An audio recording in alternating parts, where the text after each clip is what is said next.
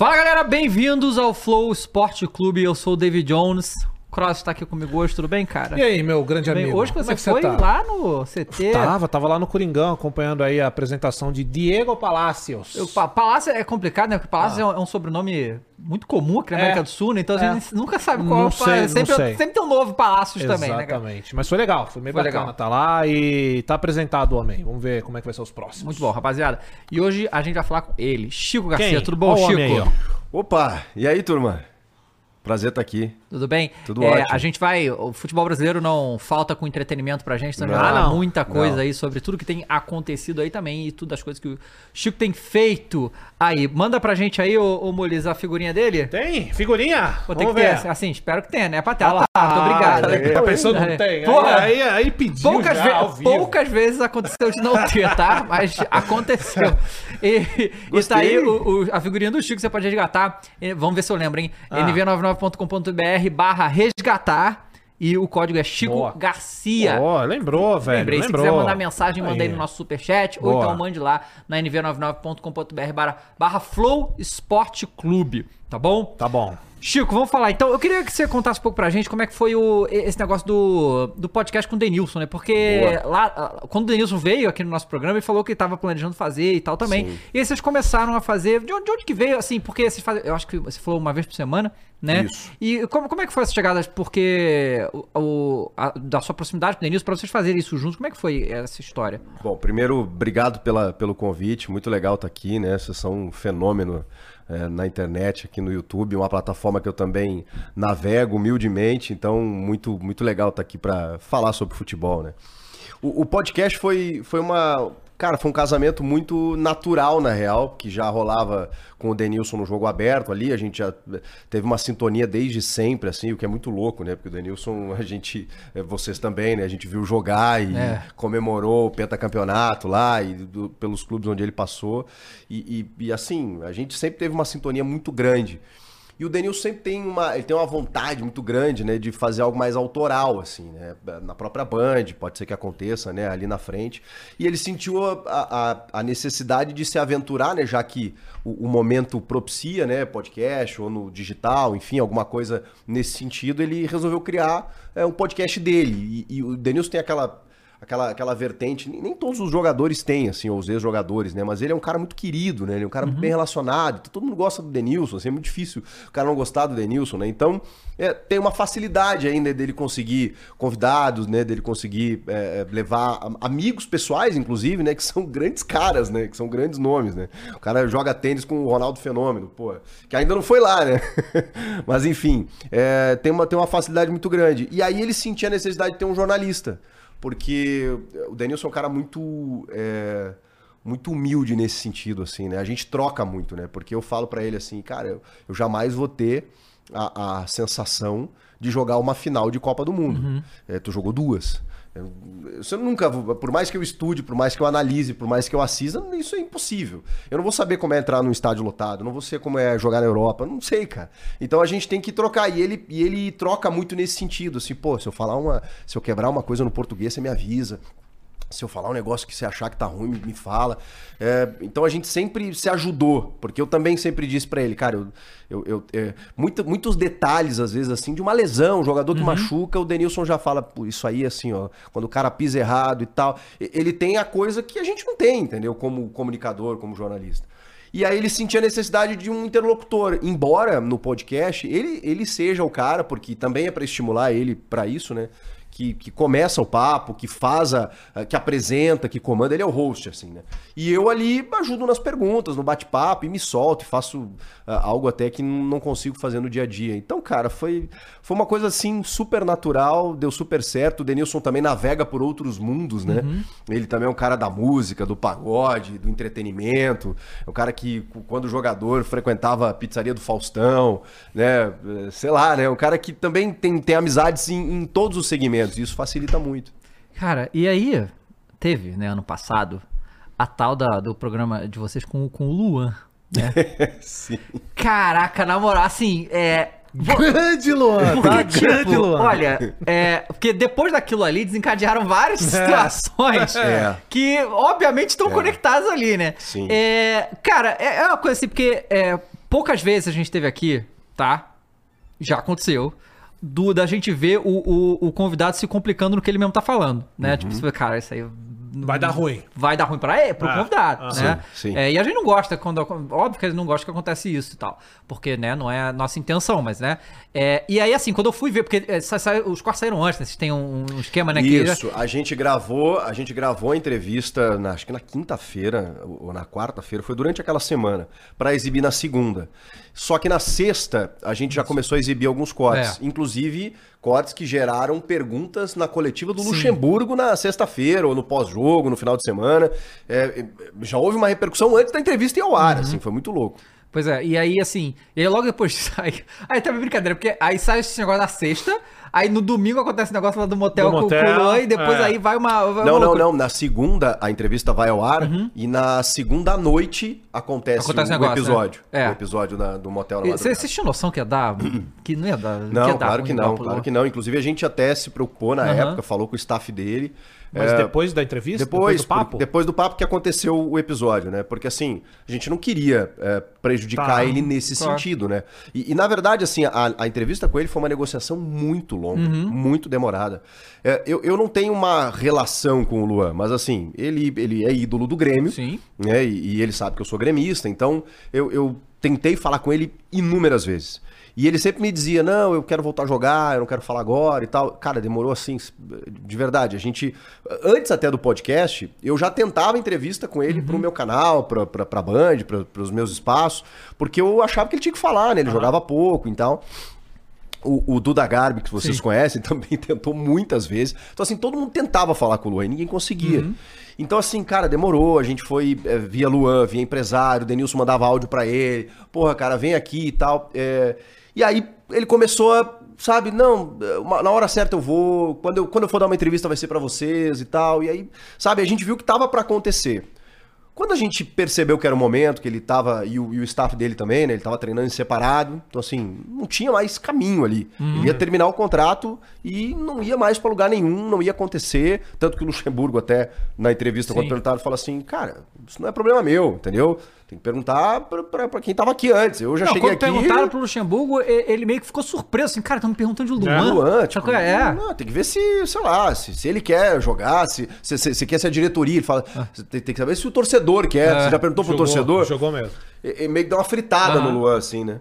Mas assim, a gente se preocupou porque não era a intenção, né? A intenção era, era ah, ah, ajudar. O que o Grêmio fez. Era É. ajudar o Luan no aspecto pessoal, porque se ele não tava jogando, pô, é é natural, né, cara? O cara é desmotivo, o cara, enfim. E eu nem, nem, nem sei se estava acontecendo alguma coisa extra, mas assim, ele não tava jogando, a carreira dele estava estagnada, e a gente queria saber por quê, queria saber a versão dele, né? E aí, enfim, acontece tudo aquilo porque também tem um ponto, né? Ele tava quieto. Então a É. torcida é, meio que esquecia, esqueceu né? o Luan. Quando ele fala da versão dele, é, e aí houve aquela, aquele episódio lamentável, né? Que a gente condena sempre, mas Uhum. pô, os caras invadiram o motel pra É, não, não agredir. não se justifica. e ali acho que ficou de- definido que ele não teria clima É. Uhum. pra seguir no Corinthians, entendeu? Então, é, é, de certa forma, de certa forma, é, apesar de, de, de- de uma de uma forma completamente torta, eu acho que o episódio, a entrevista especialmente, eu acho que ajuda, porque o Renato Gaúcho especialmente se sensibiliza com, com a entrevista e depois com o episódio. E fala assim, cara, vamos trazer esse cara pra cá, nem que ele fique aqui como aconteceu, né? Ele não teve vida longa no Grêmio, mas é, pelos relatos, assim, ele tava mais feliz, ele foi abraçado quando chegou no Sim. aeroporto, algo que ele não tinha aqui, né? Não então, tinha, assim, foi pra é. casa lá, entendeu? Ganhou um salário é, é, módico pro futebol, né? 50 mil reais pra cumprir um contrato até o final do ano, tentar se recuperar, jogou alguns minutos. Também era difícil, porque ele ficou, ele ficou um ano, não é sem jogar, ele ficou um ano sem treinar em, alta competitividade, sabe? Ele ficava correndo em volta do gramado. Então, é, ele tinha que readquirir ritmo de treino, depois ritmo de jogo, e no meio de uma temporada em que o Grêmio tava disputando o título brasileiro. Então era difícil. O Renato falava assim, cara, às vezes eu quero botar ele no jogo, e o Grêmio falhou muito defensivamente. Sim. O Grêmio saía atrás muitos jogos pra ter que virar. O Grêmio fez. uh, As maiores viradas da história do Grêmio foram nesse Campeonato Brasileiro, porque tomava muito gol e tinha que fazer mais do que tomava. Então ele pensava assim: como é que eu vou botar o Luan? Se eu preciso virar um jogo, se eu preciso empatar um jogo, é, o ritmo dele tá outro, né? A, a bola chega no pé dele e, e aí já tem três, quatro no cangote dele, porque o ritmo dele tava diferente. É, Então, e o enfim. Luan, cara, o Luan é, é, é chato, porque o Luan, pô, todo mundo. Antes do Luan vir pro Corinthians, tinha uma fase que tinha uma galera querendo o Luan ainda, porque muita gente Ah, ele acreditava. tava no auge. né? naquela- No auge eu não digo, mas assim, ele ainda tava num. Tava, ainda dava pra acreditar, Tava, né, tava. de que ele poderia voltar. E ele ainda teve uma passagem no Santos curta, É, que né? não deu o nada. Corinthians ainda fica pagando salário, depois ele volta. Mas eu acho, Chico, que a, a torcida principalmente fica chateada com ele nessa entrevista em específico, porque ali ele passou um ar muito de realmente, você fica sensibilizado. Só que, tipo, por exemplo, ele diz: queria jogar, tô me dedicando. E logo em seguida acontece esse episódio, que, tipo, prova completamente ao contrário, né? Que você não tá focado. Se você tá fazendo uma parada É, dessa, eu tá acho, focado. eu acho que ali ele né? já tinha largado, né? É, e Porque tal. ali ele pensou assim, bom, não vou jogar mesmo, né? Tá, tá Uhum. claro que eu não vou jogar, tá caindo na conta, né? É, e todos os técnicos. Ele, ele teve com 4, 5, 6 técnicos, sei lá, do Corinthians. Muito. E Todos, tentaram alguma coisa com ele, cara. Todos tentaram e não, não foi, Todos. né? O Luan tem que achar o caminho dele. Assim, pra, né, óbvio, a galera que é. É, os gremistas devem ficar chateados porque é a puta de um ídolo, né? É muito e- louco isso, muito né? E, a- e a gente até ficou chateado com essa não renovação, porque tinha uma Com ideia. É, porque tinha uma ideia de que assim, beleza, o brasileiro não deu porque a competitividade, competitividade tava outra, ele chegou no meio da temporada, mas pô, deixa até o fim do gaúcho. O nível é outro, ele vai fazer uma pré-temporada, já tá, vai estar mais tempo. Daqui a pouco ele joga uns minutos, o Grêmio vai ter Libertadores, né? É, bota ele pra jogar ali. Mas assim, o que, o que chegou pra mim é que é, ele e o empresário, né, eles não quiseram renovar pelos mesmos moldes. Aham. Que era Queriam mais. aquele, aquele risco praticamente zero, porque o Corinthians estava pagando muito dinheiro Muita pra ele. grana, nossa. E, e o Grêmio tava não pagando nada, né? Aham. Então, assim, pro Grêmio valia o risco. É, é um ídolo, é um cara querido, entendeu? O Renato gosta dele, ele gosta do Renato. Mesmo se ele não desse certo, você não, você não gastou muito, entendeu? E o Grêmio quis fazer no mesmo sentido, o staff não, preferiu seguir a vida É, e tá difícil- tudo certo. tá Dificilmente tudo alguém vai dar. Assim, ele, ele provavelmente teria chance em Série B em times menores. Eu acho que ele tem né? mercado, acho que ele só, tem Só que a, a parada foi quando tava no Corinthians, ele não queria, né? Só que agora ele não tem mais contrato que Não, tinha no não, Corinthians, né? agora mudou. Agora mudou. E acho assim, acho que ah, financeiramente, acho que ele fez o contrato da Uhum. vida dele, né? No Grêmio antes lá também já não ganhava mal, É, então, então acho que financeiramente ele tá resolvido. Então agora é- ele tem que recuperar a carreira. Tem Sim. que buscar algum lugar pra recuperar a carreira. Aí é uma pena, porque o Luan, o quê? 30 anos? É, acho que 30. 30, Tem 30, muita cara. lenha Surreal, ainda. né? Tem. Muita Surreal. lenha pra queimar. É, é que o Luan também, também tem uma tem uma, uma, uma- uma questão muito louca. É, o, o Luan, ele no auge, no Grêmio, ele era um dos caras que mais corria. Embora não aparentasse. Porque o Luan ele jogava num- do- de um modo que é, ele não guardava a posição. Então, o Roger Machado, que implementa o time ali em 2015, que é a base do que o Renato pega em 2016, que faz com que ele chegue à seleção olímpica, vire titular na seleção olímpica, na metade dela, botando o Gabigol no banco, depois sendo campeão da Libertadores em 17, rei da América. Tudo isso era um Luan que corria o campo inteiro mesmo não sendo em alta velocidade. Porque o- o- os caras hoje têm uma, um estudo, né, de que você precisa correr a, a- maior parte do tempo numa uma velocidade média de 18 a 20 quilômetros horários ali, né, para você ter uma, uma, uma alta intensidade, que é quando as, as, as jogadas se definem. O Bitelo, por exemplo, é um jogador assim. Ele, ele jogava a maior parte do tempo na alta intensidade. O Luan, ele corria o campo inteiro na baixa. E eu acho que o futebol, nos últimos 10 anos, ele acelerou demais. Demais, demais. E aí complicou jogadores como o Luan. Então, ah, você, você pensa assim, o Ganso, por exemplo. O Ganso consegue jogar num sistema todo voltado pra esse tipo de futebol. Renato Augusto vai jogar pra cacete lá no Fluminense agora. O Riquelme falou algo parecido recentemente com isso. É? Falou- é, o Riquelme disse que. Juan Roma, né, do, do Boca. Uhum. Ele disse que falou assim, cara, do jeito que o futebol tá hoje, eu não sei se eu jogaria. o que era É, esse é, cara é, lento, né? É, mas de muita qualidade. Sim. Ó, o Danilo, do Corinthians. Danilo também. lento, né? né? As pessoas chamavam ele de lento, mas o Danilo era inteligentíssimo, tava em todo o- canto. Nesse, nesse estudo aí também, o, o Douglas, por exemplo, Uhum. era um cara que, pelo, pelo, pelo cálculo que eles faziam, o, o Luan, e aí tem outro problema dele, é, na época de Grêmio, tá? Ele ficava em média 4 segundos com a bola no pé. O Douglas, meio segundo. E aí você nota, o Douglas não corre. O Luan até corria, não em alta velocidade, mas prendia muito a bola. No futebol de hoje, 4 segundos é uma eternidade, Eternidade. você ficar com ela. O Douglas era um cara que se adaptou, talvez, até porque é muito bom jogador nesse, ne- ne- ne- nessa função né, de distribuir o jogo. Então o Douglas carimbava a bola. E, e no carimbar bola, o, o Ganso faz um pouco isso no Fluminense também. Você não vê ele prendendo a bola, porque o Fluminense também é um time de toque. Então ele sempre dá- ele já, ele já sabe o que fazer antes da bola chegar, né? Então ele já dá o toque muito rápido. E aí o, o, o jogo anda. Você não corre, mas o jogo anda com você. É, mas você falou do Douglas agora, deu até saudade. Ganha. Ali era camisa 10 na raiz, né, Pelo cara? amor de Aquele Deus. era camisa 10 na, na, na, na palavra mesmo. Ô, Chico, você falou de Grêmio.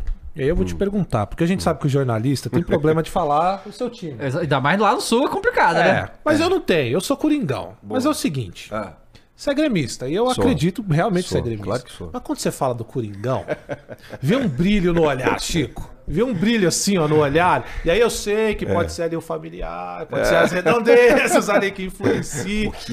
Cara, tem uma, tem uma parada de Corinthians em você que, de repente, por você estar próximo, cobrindo, falando com a torcida, te pegou de alguma maneira ou não? Isso, é, sei lá, eu tô, tô não, doido. não, assim, tem, tem. Não vou, não posso dizer que não, porque eu chego em São Paulo em 2016 e ali eu cubro todos os times, todos.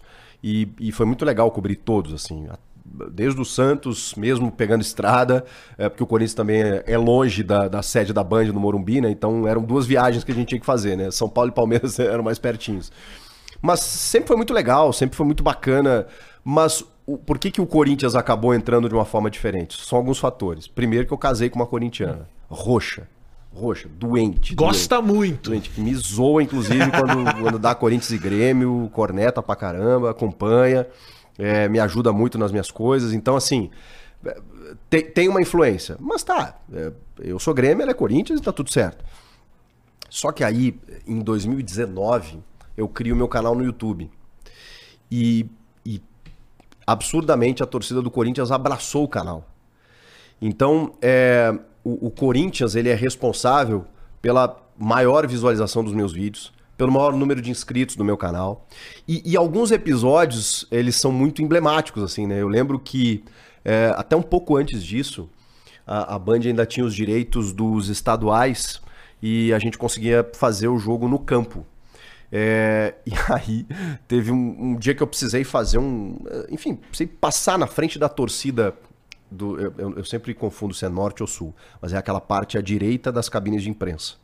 Que, não- que é, é a do outro lado das organizadas. Eu nunca sei se é norte ou sul, mas acho que eu ente- expliquei onde é. E aí eu tive que passar ali na frente, porque é o acesso que a gente tem para a área de imprensa. E, meu, eu tava do lado, a gente tava caminhando com os repórteres, assim, eu tava do lado de, eh, sei lá, ah, Mauro Naves. Tinha uns caras muito pica, assim.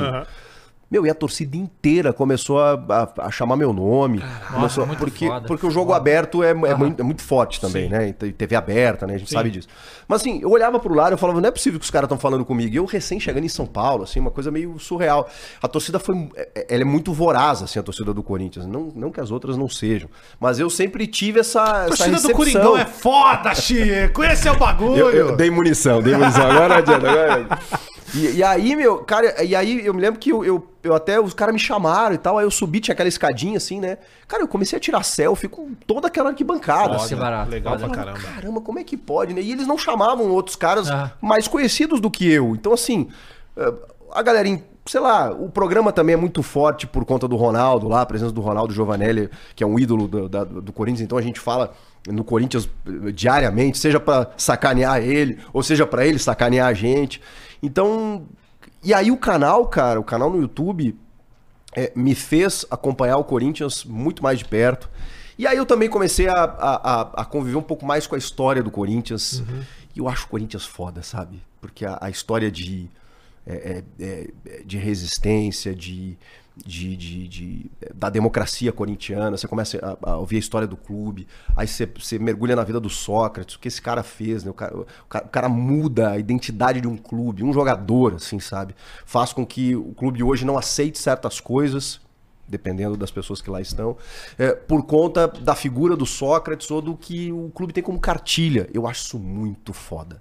Então eu sei, eu, eu, eu- meu, meu respeito e minha admiração ela é muito grande pelo Corinthians, por todos. Mas pelo Corinthians tem por conta de todos esses fatores. A família, né? A família da minha esposa, toda corintiana praticamente.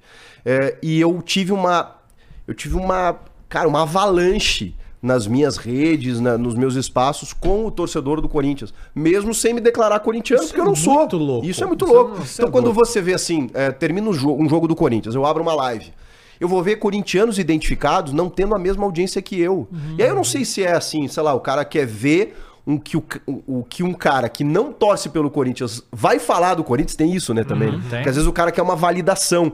Porque o, o torcedor do Corinthians, né, o corintiano que tá lá fazendo uma live, ele, ele é muito torcedor, né?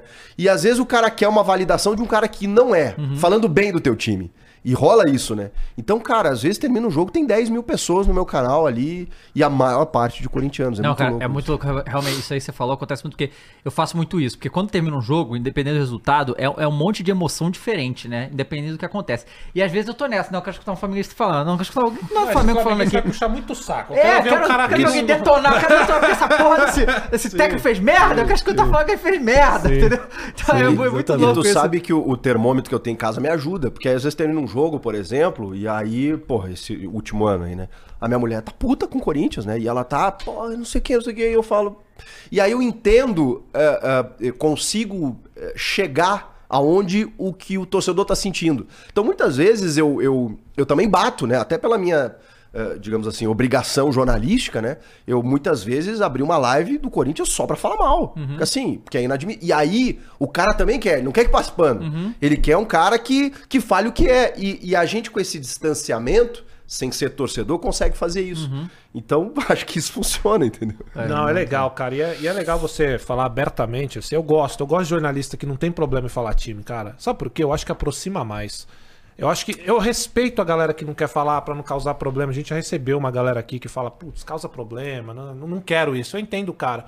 Mas, velho, é tão gostoso você olhar pro cara e saber pra quem ele torce, qual é o time dele. É gostoso, às vezes, saber, por exemplo, ó, você é gremista, mas, cara, dá pra ver que você gosta de falar do Corinthians. E é legal de ver isso, aproxima. A gente tá falando agora aqui de mídia. Tem a mídia tradicional e tem a mídia agora que é a mídia de internet, então uma mídia nova. E, cara, essa galera ganhou muito espaço por isso, né, cara? É muito próximo. E dentro disso, eu quero ligar essa pergunta porque eu vejo muito disso no jogo aberto também. O jogo aberto, ele é, assim como vários outros programas que eu já vi, que infelizmente não existem mais, mas o, jo- o jogo aberto ele tem muitos anos, né, de, de história já com a Renata e tal. E o jogo aberto é uma galera ali, todos são profissionais, mas parece, cara, que você tá com um amigo. No final das contas, todo mundo trocando ideia, um zoando o outro, e essa zoeira que o Ronaldo faz, essa zoeira que o Denilson faz, você faz, a galera. Isso é muito legal. Eu via isso no programa do Benja, que tinha o Sport O Rádio. o rádio, é, Era muito, Muito legal. bom, muito bom. E isso aproxima a galera. Como é que é, cara? Você sente essa vibe entre vocês? Tem que ter, é muito necessário essa vibe pra fazer aquele programa funcionar da maneira que funciona, né? Tem, tem uma coisa no- na comunicação, acho que em empresas em geral, assim, né? Quando você tem a liga, né? Quando você tem aquela sintonia com a galera, velho, é, isso é muito difícil, tá? Muito difícil. Porque quando você vai juntar pessoas de diferentes é, origens, times e, e pensamentos, ideias ali, é, é muito fácil dar errado, né? Mu- Muito fácil, assim. cada um tem a sua vivência. é, é, e, e- e quando a gente se juntou ali e, e mudou, a gente até teve algumas mudanças, né? Porque, é, enfim, o Paulo Roberto Martins, que já não está mais conosco, já não estava antes até de falecer. O doutor Osmar lá Ah, atrás, saudade. que eu até nem peguei, assim, é, presencialmente, né? Eu tive alguns debates com ele, mas eu ainda Eu, morava eu no sul. adorava a treta dele com o Marco Aurélio. Isso. Era incrível as tretas Muito dele, bom. eram Que era um, um convidado, assim, meio que fixo quase, né? É, e aí depois a gente formou esse time ali com Renata, Denilson, eh, Ronaldo, eh, Ulisses, o Ulisses tá desde o início também. Comigo, o Everton, né, que, que ficou em Minas. E, e é um gênio, assim, é muito Esteve aqui talentoso. também. Teve né? aqui também. Porra, Tem alpacas. Meu irmão. Lhamas e alpacas. Lhamas e alpacas, o cara É impressionante, é maravilhoso. E, e aí agora a gente teve o ingresso aí do. E aí circularam ali Edilson Capetinho, Uhum. Edmundo, Marcos Assunção. E agora a gente teve ali o ingresso do Capelanes, que é um maluco, né? Uhum. Maluco, já veio aqui também. Maravilhoso. Esse é doido, hein? E, Esse. e, e o Sgarbinho, que é um fenômeno, né, cara? O Sgarbinho, pô, um moleque de 20 anos, entrou no reality lá e era pra ficar um ano, foi ficando e é muito bom. E é, é bom trocar com ele também, porque é, é, uma- é uma geração. Eu tenho 42 anos, né? ele tem 20. E, bem, então, no, no debate não parece, assim, mas ah, tem horas que eu falo: caraca, mano, eu podia ser teu pai, pô, como assim? Cala a boca, E, moleque! e, e- e aí, às vezes, eu tô, eu apanho aqui, né? E tal, ele me ensina a editar os negócios e tal, porque é outra geração. né, Claro, tá muito à claro. frente. Então é legal também ter essa troca, Claro. né? Mas enfim, eh, a gente tem uma sintonia e uma amizade muito boa. E eu acho que isso transparece no ar. Eh, a gente não, com exceção assim de um ou outro, assim, né? O, o- por exemplo, o Sgarbi e o Capelani eles jogam futebol juntos, assim. Mas a gente não tem, na maior parte dos casos, uma vida fora dali. Só que a gente tem uma união muito grande que, tipo assim, quando um tem um problema, é, é, como já aconteceu, a galera toda abraça. Quando tá todo mundo bem ali, quando um tá bem, todo mundo vai na, na, na onda. E a gente entende, a gente já entendeu a dinâmica do programa, né? Então a gente. É, é muito louco, a gente entende o que a Renata vai chamar no tom de voz dela. A Tá. gente já sabe quem ela vai chamar, a gente é. já sabe o que falar, a gente já sabe no, no que ele vai dizer, a gente já sabe uh, uh, a pausa que vai dar pra gente entrar na respiração e fazer o cutuque que vai atingir ele e a Renata junto. Sabe? Então, é, cara, e aí, aí, aí o time vai. Então, assim, não tem reunião de pauta. Não tem, tipo assim, quando chega o espelho, é, ó, hoje a gente vai falar disso. Não tem. Não tem nada. A gente chega lá e sabe o que vai acontecer. Pô, e assim é Independentemente ótimo. do assunto. E pintou um assunto novo, a, a gente já desenrola. Então, a gente criou um, um- um mecanismo e um time que joga, joga fácil, cara. Joga sozinho hoje. É muito louco Muito isso. bom. É, e eu, e eu vejo, desculpa, Não, só lá. finalizar, e eu vejo, cara, que assim, a Band fez isso muito bem com o jogo aberto e com os donos da bola do Neto, Fato. e tem de vários. Fato. Eles fizeram isso muito bem também nessa transição entre televisão e internet.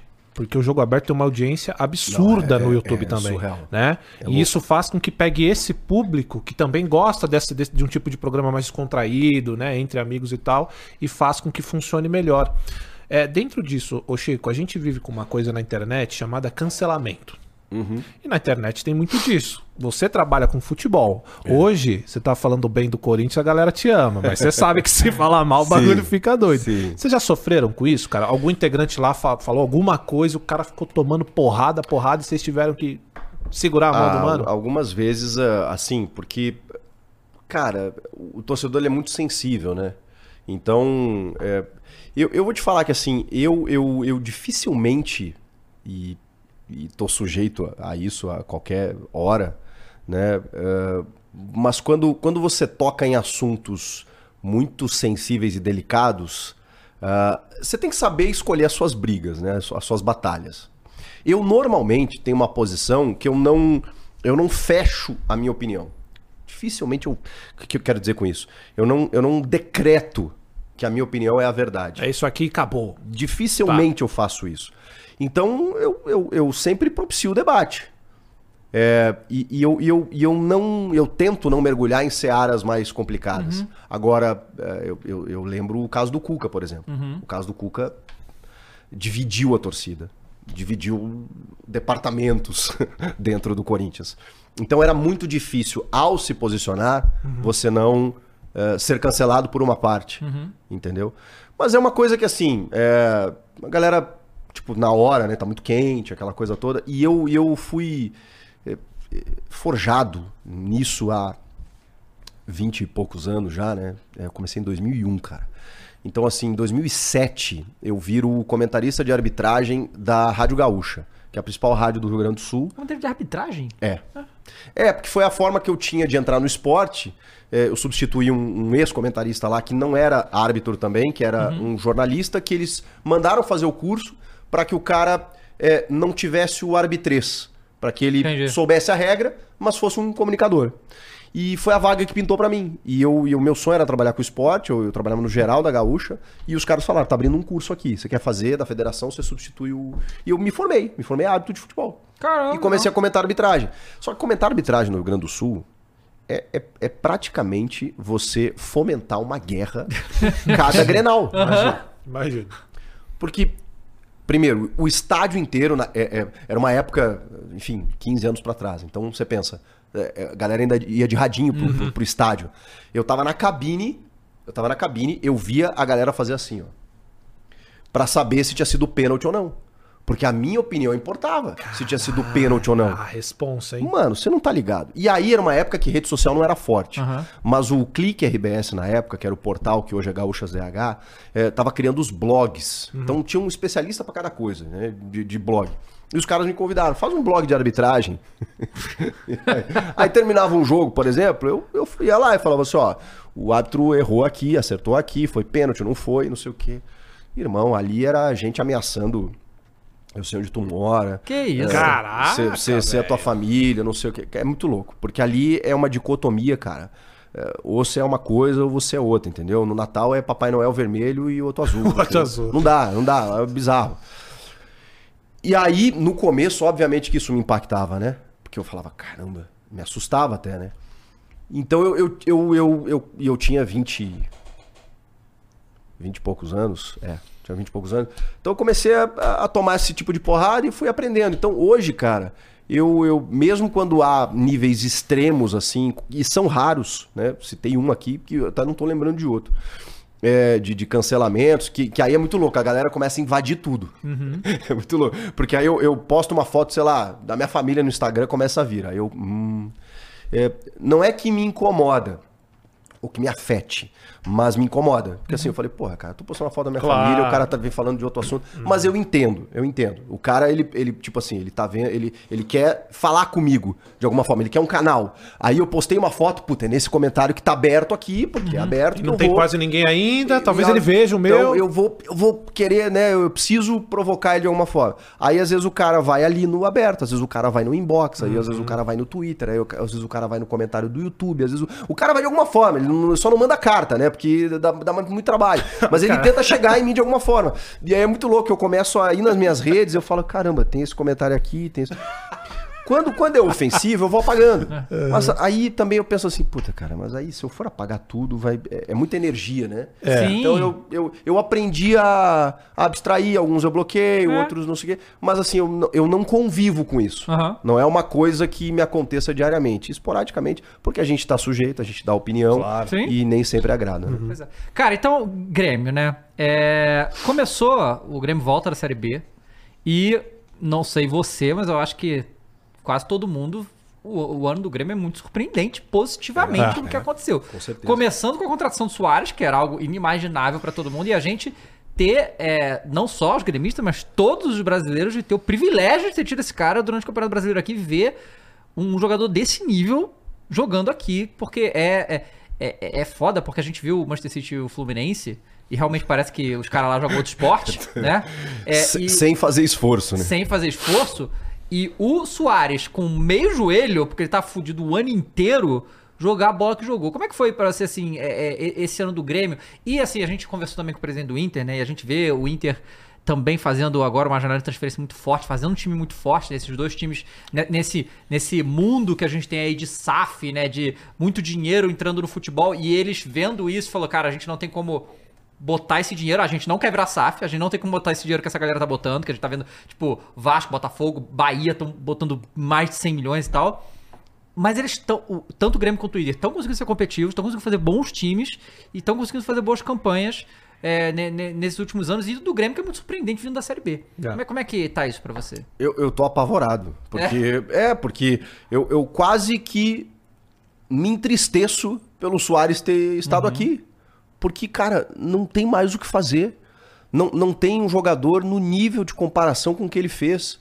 E aí eu falo em questão técnica, envolvimento com a cidade, com o clube, sendo uruguaio. O Grêmio tem uma relação muito forte com os uruguaios, pela localização geográfica, pela cultura do assado, do mate, do chimarrão, do.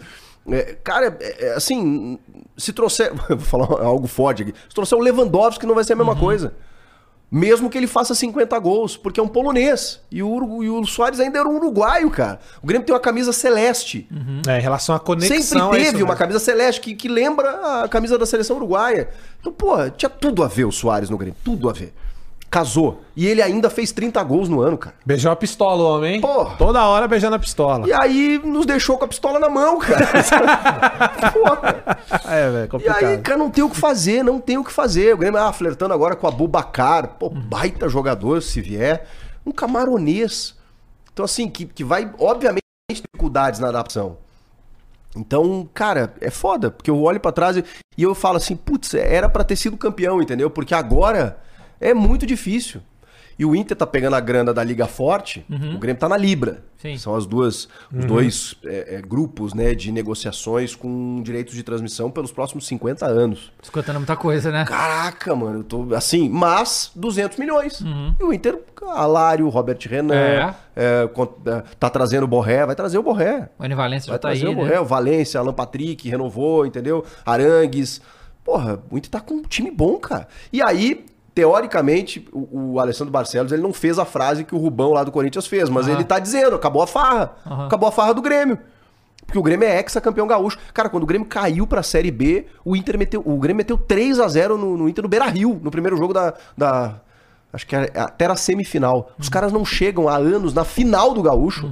O Grêmio joga a final de gaúcho com o Ipiranga, com o Caxias, porque o Inter não chega. E aí o presidente falou assim, cara, acabou, né?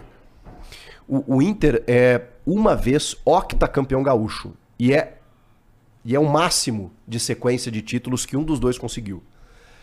Hepta, eu acho que tem três ou quatro na história. É, se o Grêmio ganhar o Gauchão esse ano, o Grêmio vai ser hepta e vai rumo ao octa, que é uma bandeira do Inter. Que o Inter se orgulha de ser octa campeão gaúcho. Isso lá nos anos 70. Então, assim, é, o, o- o presidente do Inter não quer que isso aconteça. E já meio botou um foco aí de brasileirão, porque percebeu que o Grêmio quase ganhou. Então ele percebeu assim, pô, peraí. É, Flamengo fracassou na temporada. Acho que não vai fracassar esse ano. Mas ok. É, futebol tem disso, né? O Flamengo não conseguiu. O Palmeiras deu um sprint final, ganhou. O Botafogo ramelou. O Botafogo podia ter sido campeão. Então assim, ele pensou, cara, se eu focar no brasileiro, os outros têm um monte de coisa aqui ali, vai que eu ganho. E ele já tem dado o discurso aí, ó. Nós vamos fazer 38 finais. Nós vamos fazer 19 finais no Beira Rio. Desde o primeiro jogo, nós queremos ganhar o brasileiro. O Inter não ganha desde 79, cara. E eu tô preocupado. E foi visto tantas vezes, né? Nossa senhora. Recentemente foi bateu muito na trave, bateu muito. na- E o Grêmio também. O Grêmio 2013, daquele time fantástico do Cruzeiro, foi vice, mas ficou 10 pontos É, então, atrás. o Grêmio ano passado meio que perde a chance quando- no jogo contra o Corinthians, né? Nossa, Que tem um jogador expulso Foi. do Corinthians e perde fala. ainda. Foi. Aquilo ali foi. O Bruno Mendes fez a boa. Fez a né? boa. Fez a boa Não, o negócio Grêmio. é que o ainda- Grêmio foi muito. é, é, na, na reta final, principalmente, foi muito instável, né, cara? Tipo, ganhavam jogos impossíveis perdia outros jogos que não fazia sentido. O Grêmio- Aquele é. jogo contra, o- contra o, o- o Botafogo foi uma coisa de maluco Foi. aquilo Maluco, lá, né? maluco, Porque assim, primeiro que. é, isso foi confirmado depois pelo Renato Gaúcho, né? Mas, e, e parece real, né? Que o, ele falou que o Soares não ia jogar se fosse no campo sintético, né? Então, Fato. então, se não fosse lá o show do Rebelde, não ia, ia jogar lá, o Soares não ia jogar, não ia fazer hat-trick, não, ia- não ia ter Loucura, nada. né? Loucura. Aquilo ali foi uma loucura completa. Aí você vê, quando acontece aquilo ali, a demonstração de força muito grande. Foi naquele período ali que, tipo, todos os seis primeiros chances de título, né? E aí, o, Isso. é, e aí o Grêmio vai lá, pô, essa do Corinthians aí foi... Mas o, o Grêmio, eu acho que. É, que é difícil agora falar, né? Mas o Grêmio cometeu um erro no seu goleiro. Eu acho que o Grêmio não estava pronto para, enfim, para assumir essa posição. E eu acho que o Grêmio não tinha até. Não, não, sei se era o caso do Breno. É, o Grêmio não se preparou. Ele traz o Kaique, que terminou. Terminou o campeonato, os três últimos jogos, e, e dando conta, eh, mostrando que, que o Renato errou. E o Renato mesmo entendeu que errou, porque se ele troca o goleiro faltando três jogos para terminar o campeonato, é porque ele percebe assim, cara, tá difícil. É, não foi só o goleiro, tá? O Grêmio teve uma das piores defesas do campeonato, embora um dos melhores ataques. Isso é muito louco. E o Renato falava: ah, não, mas meu time é o ti- time ofensivo. Mas não dá, cara, não dá, porque o Grêmio tinha que sempre correr atrás, sempre tomava gol. E uns gols que você olhava e falava assim, cara, outro goleiro pegava. Mas também os laterais falharam muito. O Grêmio trocou muito a defesa. É, o Jeromel não conseguiu jogar. Então, o Kahneman tomava expulso, cartão né, cara? Todo jogo. É, porque, e aí no sistema de três zagueiros ele saía pra caçar. E aí quando sai pra caçar era pior ainda. Deixava a zaga exposta. E aí a gente começou a ter que contar com Bruno Vini, Bruno Alves, que não tinham lá o entrosamento. Então, assim, a gente falhou muito defensivamente. Não fosse. é, é, eu tenho convicção aqui. Se, se- se- se fosse outro goleiro, se fosse outro goleiro, ou se o sistema defensivo não tivesse, tivesse um pouquinho mais ajustado, o Grêmio era campeão. Uhum. Porque o Soares resolveu lá na frente, entendeu? E teve um jogo contra o Grêmio, 4, 4 a. Foi, quanto foi o jogo entre Corinthians e 4 a 4 aqui. 4 a 4 Foi um jogo também, O absurdo. Grêmio abriu aquele. 2x0. É, pois é. Mas aí o Corinthians, que não, enfim, teve dificuldades ao longo de todo o ano, fez 4 gols no Grêmio. É, pois É, isso é Só pra você ter indicativo. uma ideia. O Inter, que foi um dos. é, até aquele momento, o Inter depois melhora no final ali, que o Kudê cai da Libertadores, aí ele, ele tem uma estabilidade, mas aí depois ele recupera. Mas até aquele momento, até o Grenal, que, que foi 3 a 2 pro Inter, e foi um chocolate do Inter.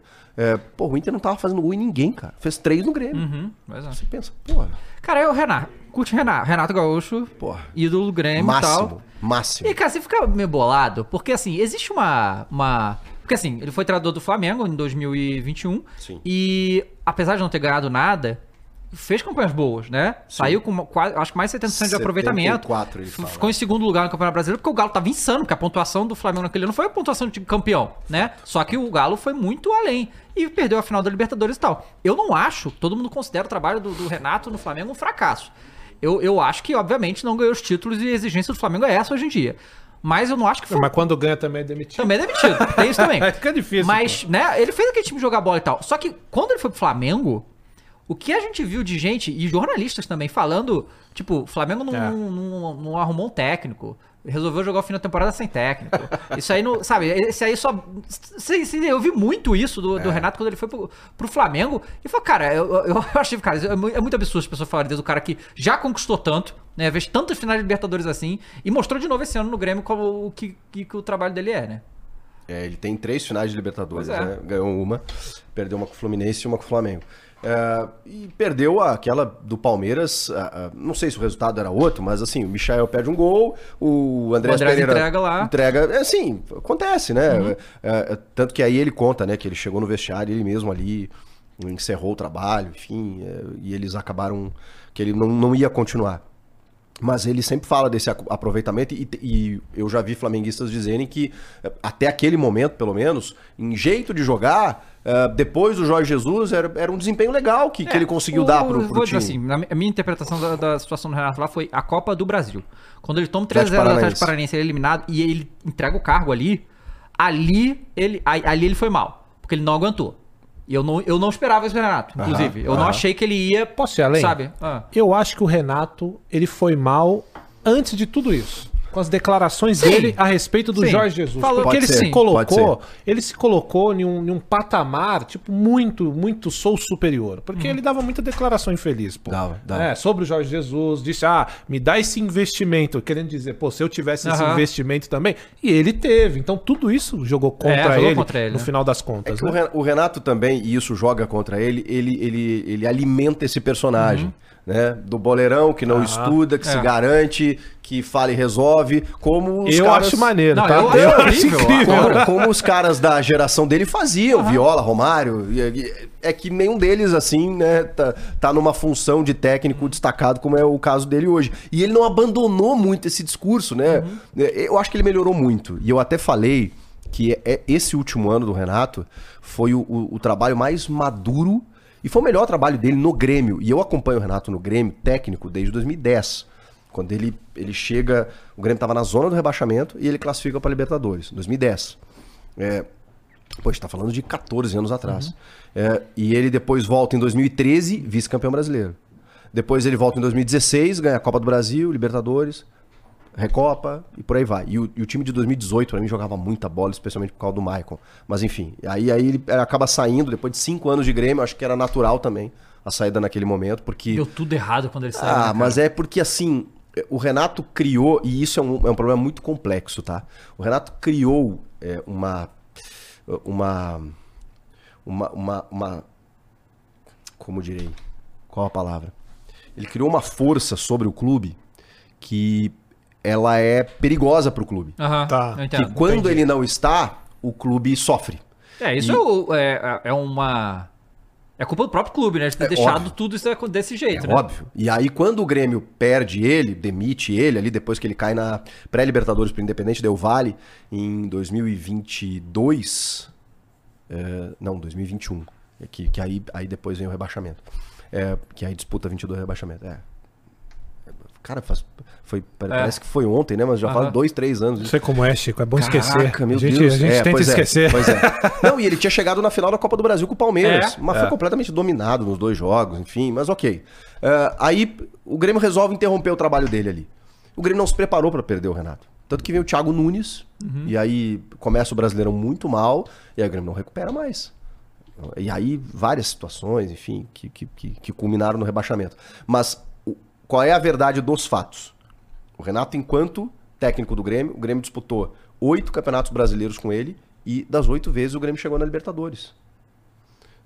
Ele sempre fez bons trabalhos no Grêmio. Você pode dizer assim, ah, mas então ele, ele é técnico só do Grêmio? Não sei. Mas o cara que faz isso num time que tem menos orçamento do que outros e consegue chegar pelo menos entre os quatro em todos os campeonatos brasileiros, não é só sorte, não é só.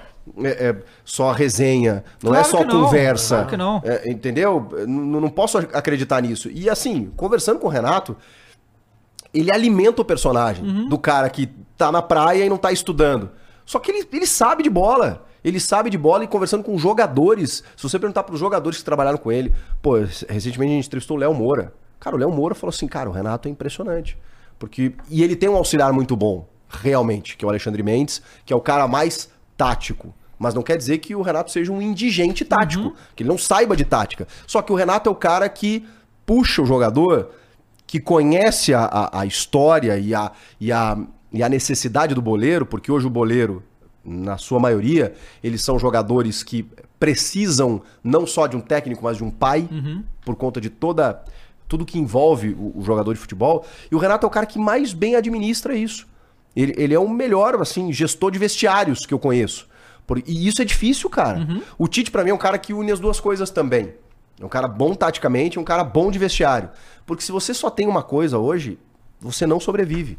E o Renato, pra mim, ele tem as duas, mas ele tem, é, é, na sua maior capacidade, realmente gerir pessoas. Cara, isso é tão difícil. Isso é tão difícil. Não, é que assim, é, quando ele tava no Flamengo, né? E, e sempre. E é foda isso, porque o Flamengo faz uns times tão fortes é, hoje em dia. O Dorival é um exemplo. Que, Dorival também. Dorival acalmou o ambiente Sim, lá. que, que é assim, ah, mas com esse time aí é mole. Pô, não é, mano. A Não gente é. viu vários anos aí o Não Flamengo é. cair. Porra, caiu com o Olímpia, ridículo. ano o Vitor. Pereira não conseguiu, o Paulo Souza não é, conseguiu. Pois é, então, e aí assim, tanto o Dorival quanto o, o Renato atropelaram todo mundo no mata-mata. Foi assim, não é fácil fazer isso. foda. Mata-mata de Libertadores é difícil, independente de quem que você pega. É isso, pegue. é isso. Então assim, e, to- e o Renato chegou na final com o Fluminense, aquele time do Fluminense em 2008 jogava muita bola e por detalhe não, não, Verdade. não ganhou. Putz. E o Flamengo também. Então assim, eu, eu, eu gosto muito do Renato.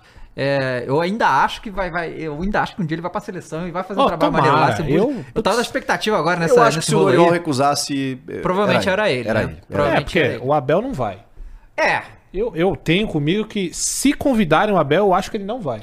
E eu acho que não vão Pela- convidar, porque ele bate muito na CBF, né? É, também isso tem essa. Eu acho tem que- acho que nem vão convidar. Ô, ô, Chico, mas falando ainda do Renato, cara, aí eu quero te perguntar como Chico torcedor do Grêmio. É.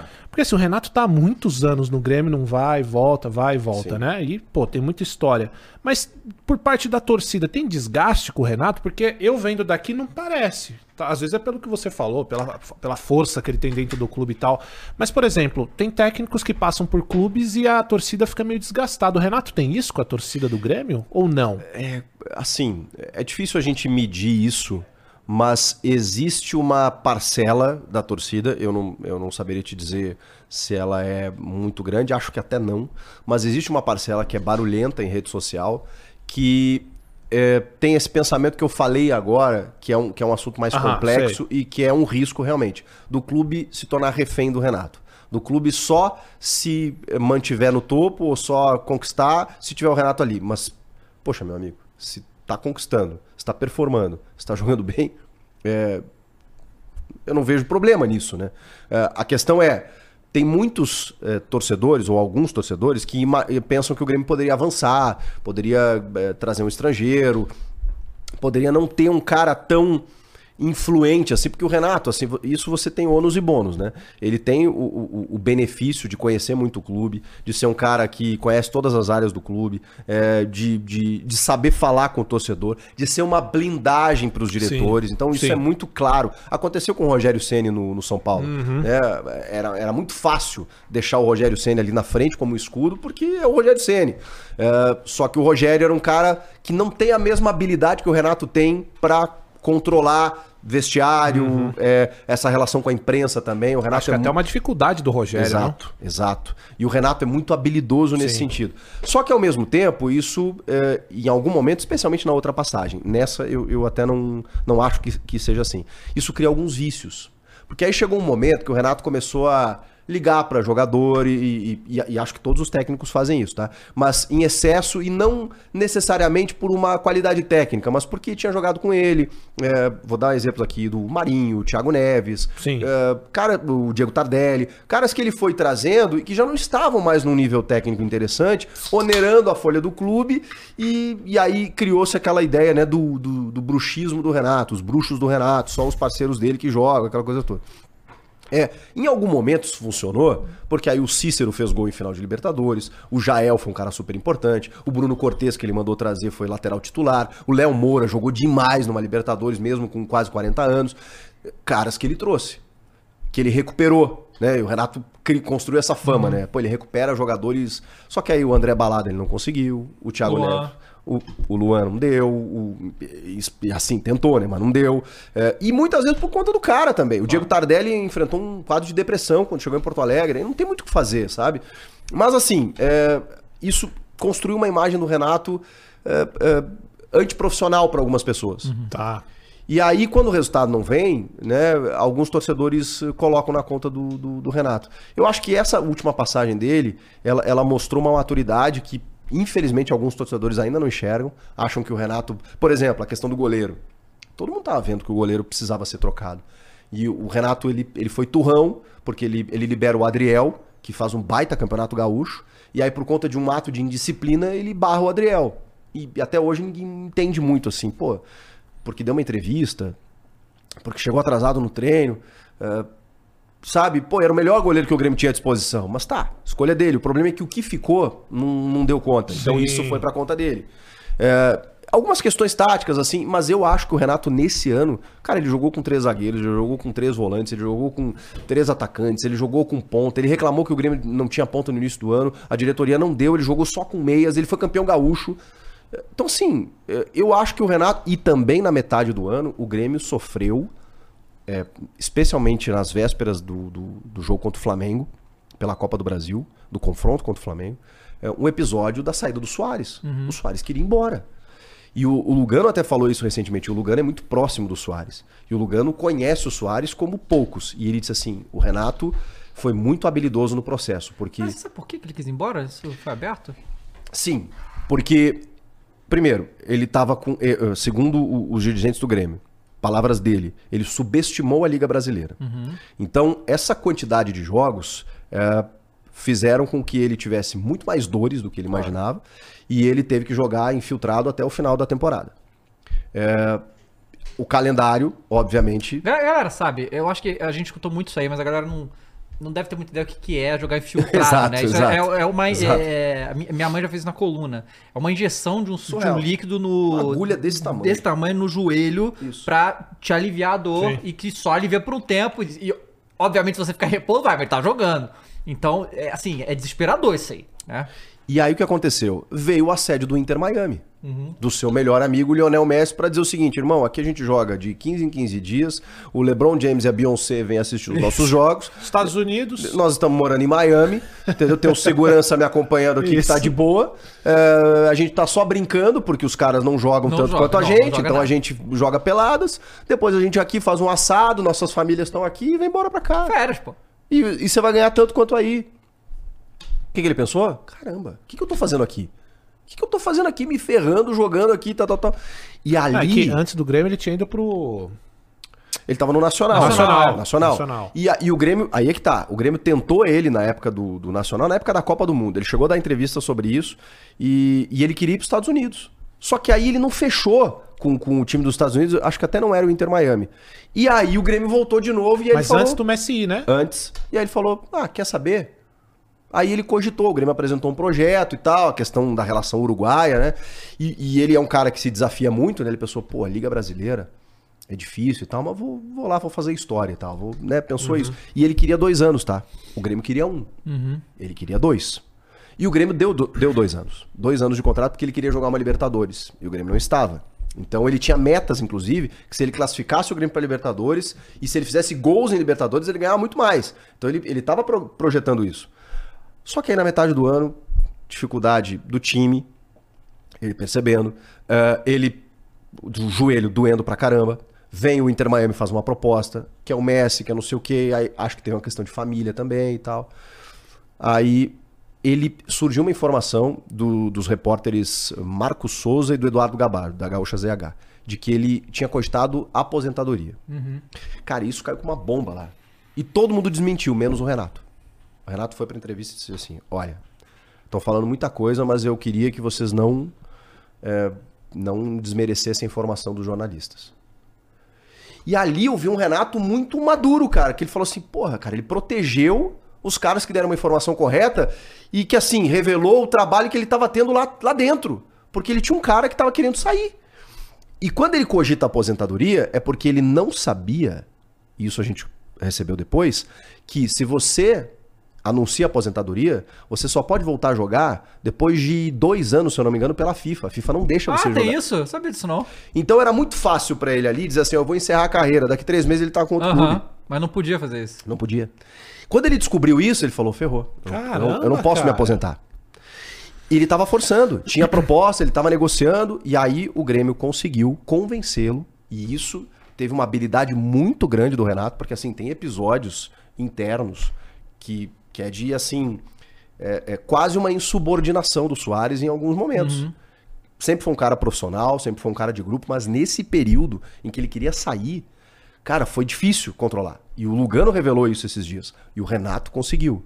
E, inclusive, terminou o ano, ele pediu desculpa pro presidente Alberto Guerra, dizendo que foi bom ele ter continuado, porque ele fez o que fez no futebol brasileiro. É, tudo terminou numa boa. O Renato brincou com ele na coletiva de despedida O com DVD foi incrível. Aquilo foi maravilhoso. Maravilhoso. Eles terminaram muito bem.